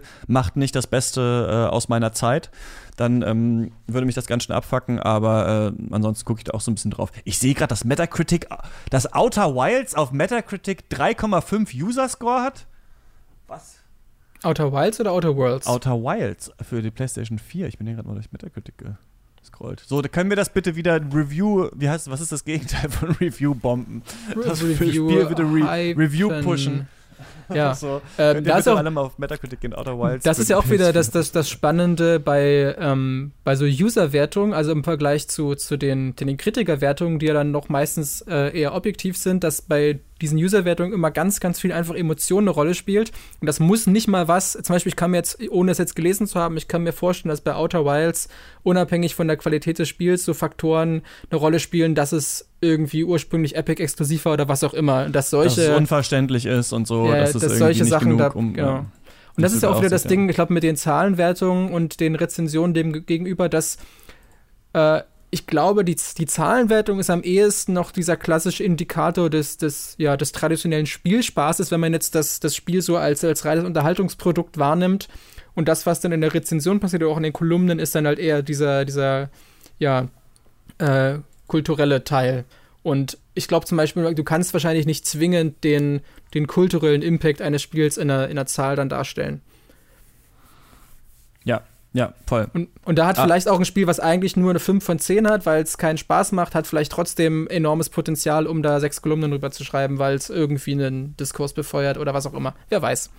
Ich finde Metacritic User Score und Steam User Bewertung auch, übrigens auch super. Also ich finde das ganz, ganz oft, gerade bei den User Bewertungen, ähm, ich mich in manchen dann viel, viel stärker wiederfinde als in manchen Tests, weil ich das Gefühl habe, manchmal sind die Leute auch wirklich richtig kritisch oder haben es auch einfach mal länger gespielt. Man weiß ja, dass viele Redakteure gar nicht die Zeit haben, überhaupt die und Redakteurinnen die Spiele überhaupt durchzuspielen. Ähm, da merkt man manchmal, dass halt auch manche Leute kommen, die, äh, die dann wirklich was zu sagen haben, aber man kann das nicht einfach so werten, weil da sind auch, also bei Call of Duty Modern Warfare zum Beispiel, das hat jetzt 3,2 User Score, weil natürlich ganz viele Russen das jetzt review Reviewbomben, weil wirklich die mhm. Russen auch schlecht weg, also auch zu Recht, würde ich sagen. Aber ähm, also den durchschnittlichen User-Score, da kann man nicht so viel mit anfangen, aber da drin verbergen sich oft auch ganz gute Sachen. Ja. Ja. Es ist halt Gut. halt immer dann kritisch, wenn man merkt, 50% der Leute gibt eine 10 von 10, die anderen 50 geben eine 0 von 0 und dann ist es halt schwierig, da was anzufangen. Ja, ja, genau so ist es. Ja, ja, ja, genau. So. Dann würde so ich jetzt vielleicht abschließend für dich noch die Frage stellen. Ich kann mich erinnern, als wir mit dem Podcast angefangen haben, dass du so ein bisschen immer angedeutet hast, hey, ja, du findest es ja so spannend, mal so in die Games-Branche so reinzuschnuppern und da dich mal Games-Journalist zu betätigen. Äh, jetzt sind wir sozusagen in der letzten Folge angekommen. Hast du ein Fazit? Wie war es für dich? Wie war es jetzt in der, in der Gaming-Welt? Ähm, hm. Ich würde sagen, ich war natürlich nicht jetzt so tief drin, dass ich jetzt tatsächlich auch nach LA geflogen bin oder sowas, um irgendwas zu spielen. Ne? Ich war jetzt ein bisschen hinter den Kulissen bei der Gamescom, ich habe viele Sachen angespielt, ich habe ein bisschen mit euch äh, geredet und noch ein paar andere Journalisten so kennengelernt. Es ist natürlich jetzt nicht so spektakulär eigentlich. Ne? Es kommen halt Spiele raus, man berichtet darüber, man kriegt manchmal Codes geschickt, man geht manchmal zu so Preview-Events. Ähm, ich fand schon interessant, wie viel doch wie hast du auch gerade erzählt bei euch, auch wie wichtig ist, wie viel die Sachen so klicken, ne? dass es nicht mehr also das ist, glaube ich, gerade in Online-Mediums, in Medien halt dieser, dieser Klick und diese ganze SEO-Sache halt viel wichtiger geworden ist, als als man vielleicht früher eine GameStar gemacht hat und gesagt hat, auf so ein paar Seiten kann dann sich, können sich dann mal ein paar Redakteure austoben oder sowas, ne? Oder da kann man dann halt mal so ein bisschen das Profil schärfen. Das ist, ähm, das ist vielleicht so ein bisschen schwieriger geworden. Ansonsten finde ich, dass in einem Games-Bereich noch viel Möglichkeit für intellektuellen Diskurs, für Kritik ist und immer noch, was mich eigentlich nervt, so ein Hang zur 8 von 10 herrscht. Also ich habe das Gefühl, man hat immer so einen Hang, so eine 8 von 10 zu geben, wenn das Spiel umfangreich ist, wenn das Spiel nicht laggy ist, wenn es viel Spiel gibt. Und das nervt mich eigentlich, denn ich spiele Spiele auch, die sind wie Sayonara Wild Hearts eine Stunde lang und denke mir, das ist super. Und ich spiele Spiele, die sind 60 Stunden lang und denke mir nach drei Stunden schon, boah, das ist ja echt furchtbar. Also bitte verschwende meine Zeit nicht mehr dazu. Und ich glaube, gerade wo Netflix jetzt so ein Vorspul-Feature einführt, ähm, könnten sich auch mal Gaming-Redaktionen überlegen, ob man sowas nicht einfach viel krasser abschreibt strafen will, wenn Spiele einfach zu umfangreich sind. Das finde ich so ein bisschen. Also man merkt noch, dass es so. Ich finde, die, der Games-Journalismus ist immer noch nicht diesen Produkttest so entwachsen. Die Leute sagen immer, Spiele sind Kunst, aber sie trauen, also was sich ja Games-Redaktion überhaupt nicht trauen, ist mal einfach ein Spiel krass zu verreißen, das sonst überall super Bewertungen bekommen hat. Aber bei Kunst würde man das machen, ne? auch bei einem Film oder sowas. Da würde man nicht hingehen und sagen, ja, die Schauspieler waren ja alle da und dann, dann müssen wir es ja gut bewerten, sondern würde auch mal ein Kritiker sagen, so, nö, Red Dead Redemption 2 ist absoluter Abfall und sowas. Und ich würde mir, glaube ich, manchmal ein bisschen mehr Bambule, ein bisschen mehr Mut zur Kunst, ein bisschen mehr äh, Kritik und ein bisschen mehr Think Pieces so ähm, wünschen, die tatsächlich mal sagen, oder auch so weirde Sachen wie, ich habe äh, ich habe 500 Stunden Into the Breach äh, gespielt und was über Kolonialismus gelernt. Irgendwie so ein Scheiß. So, das, ich glaube, da wäre noch so ein bisschen Raum, ein bisschen verrückter zu werden. Aber vielleicht muss es dann irgendwo subventioniert stattfinden und nicht, ja, so klickfinanziert in Anführungsstrichen. Da wird das wahrscheinlich alles nicht kommen. Aber ich glaube, man kann sich da noch ein bisschen mehr trauen. Vielleicht auch noch mehr, als wir uns getraut haben. Ja. Genau. Oder es findet dann halt in solchen Formaten wie hier unserem schönen Rush-Podcast statt. Mal gucken, ob und in welcher Form wir das weiterführen können. Äh, ich habe ja eingangs schon erwähnt, äh, ein sehr guter Weg, mit uns in Kontakt zu treten, oder zumindest jetzt mit der Giga-Redaktion, ist unser Twitch-Kanal, twitch.tv slash giga. Dort ist es zumindest alles sehr unmittelbar und man kann von uns auf jeden Fall ehrliche Meinungen und schnelle Antworten erwarten. Ähm, bei dir war es, wie gesagt, der, der Twitter-Kanal, als natürlich auch dein YouTube-Channel.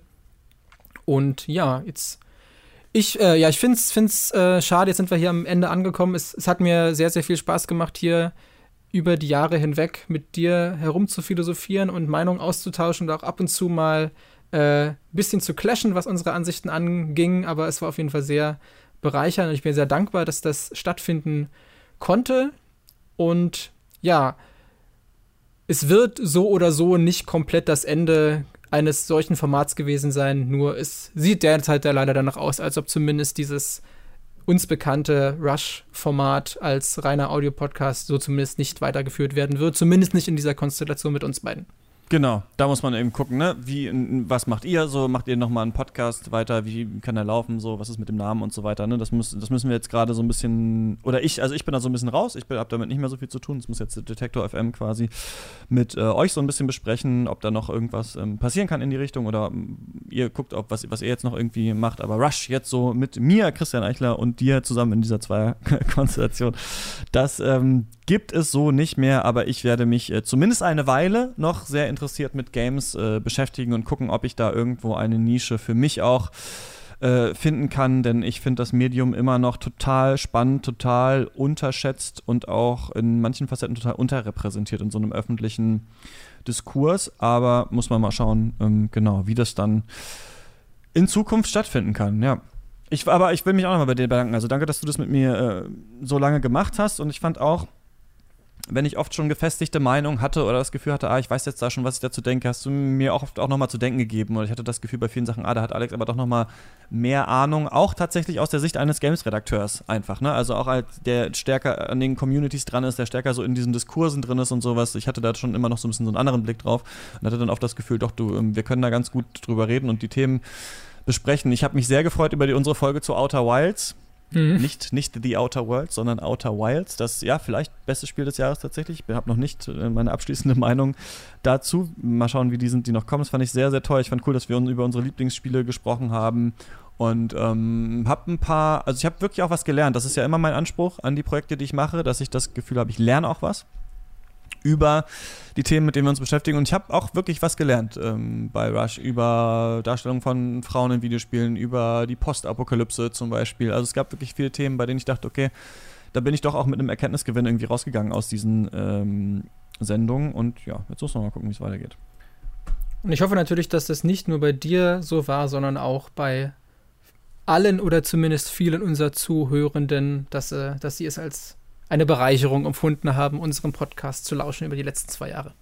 Genau. Wir haben schon auch öfter immer mal Feedback bekommen, nicht so viel, aber ähm, ich hatte schon das Gefühl, wir treffen einen Nerv. Ich muss jetzt einmal kurz sagen, dass ich übrigens dieses Projekt The Pod oder Auf ein Bier oder Games Podcast, die haben ja drei verschiedene Namen für die Sache, mhm. nicht kannte, als wir angefangen haben, Rush zu machen. Und ich dachte, müsste, man müsste doch mal länger und ausführlicher über Spielerinnen. Dann habe ich irgendwann so, während wir es gemacht haben, ah, okay, die machen das schon ein paar Mal die Woche. Also kann ich nur sagen, so die, die kann ich auch. Ich habe immer so ein bisschen was für mich mal irgendwann immer schwer, so in deren Schatten zu stehen, weil ich dann so merkte, ah Mist, ganz viele Themen, die ich machen wollte, haben die auch schon besprochen. So, aber Konkurrenz belebt ja auch das Geschäft. Das kann ich auf jeden Fall noch empfehlen, bei denen reinzuhören, wenn man auf diese Ansichten so ein bisschen ähm, ja, wenn man daran interessiert ist, auf jeden Fall. Aber genau, ihr könnt uns da draußen eine Mail schreiben. rush at detector.fm ist die Adresse natürlich auch auf anderen Kanälen, aber ich würde es erstmal versuchen, per Mail zu sammeln. Dann kann ich es dir auch äh, weiterleiten. Schreibt uns gerne wie fandet ihr den Podcast so? War das für euch cool? Was hat euch besonders gefallen irgendwie? Oder einfach, was ihr uns schon immer mal äh, irgendwie sagen wolltet. Ähm, genau, das erreicht uns dann auf jeden Fall.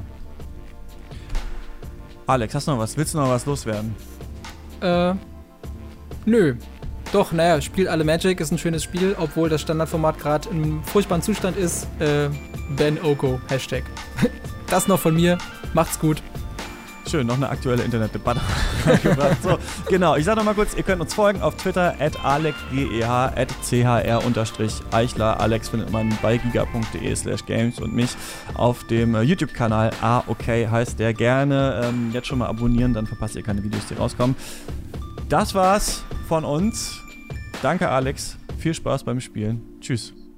Danke, Christian. Auf Wiedersehen.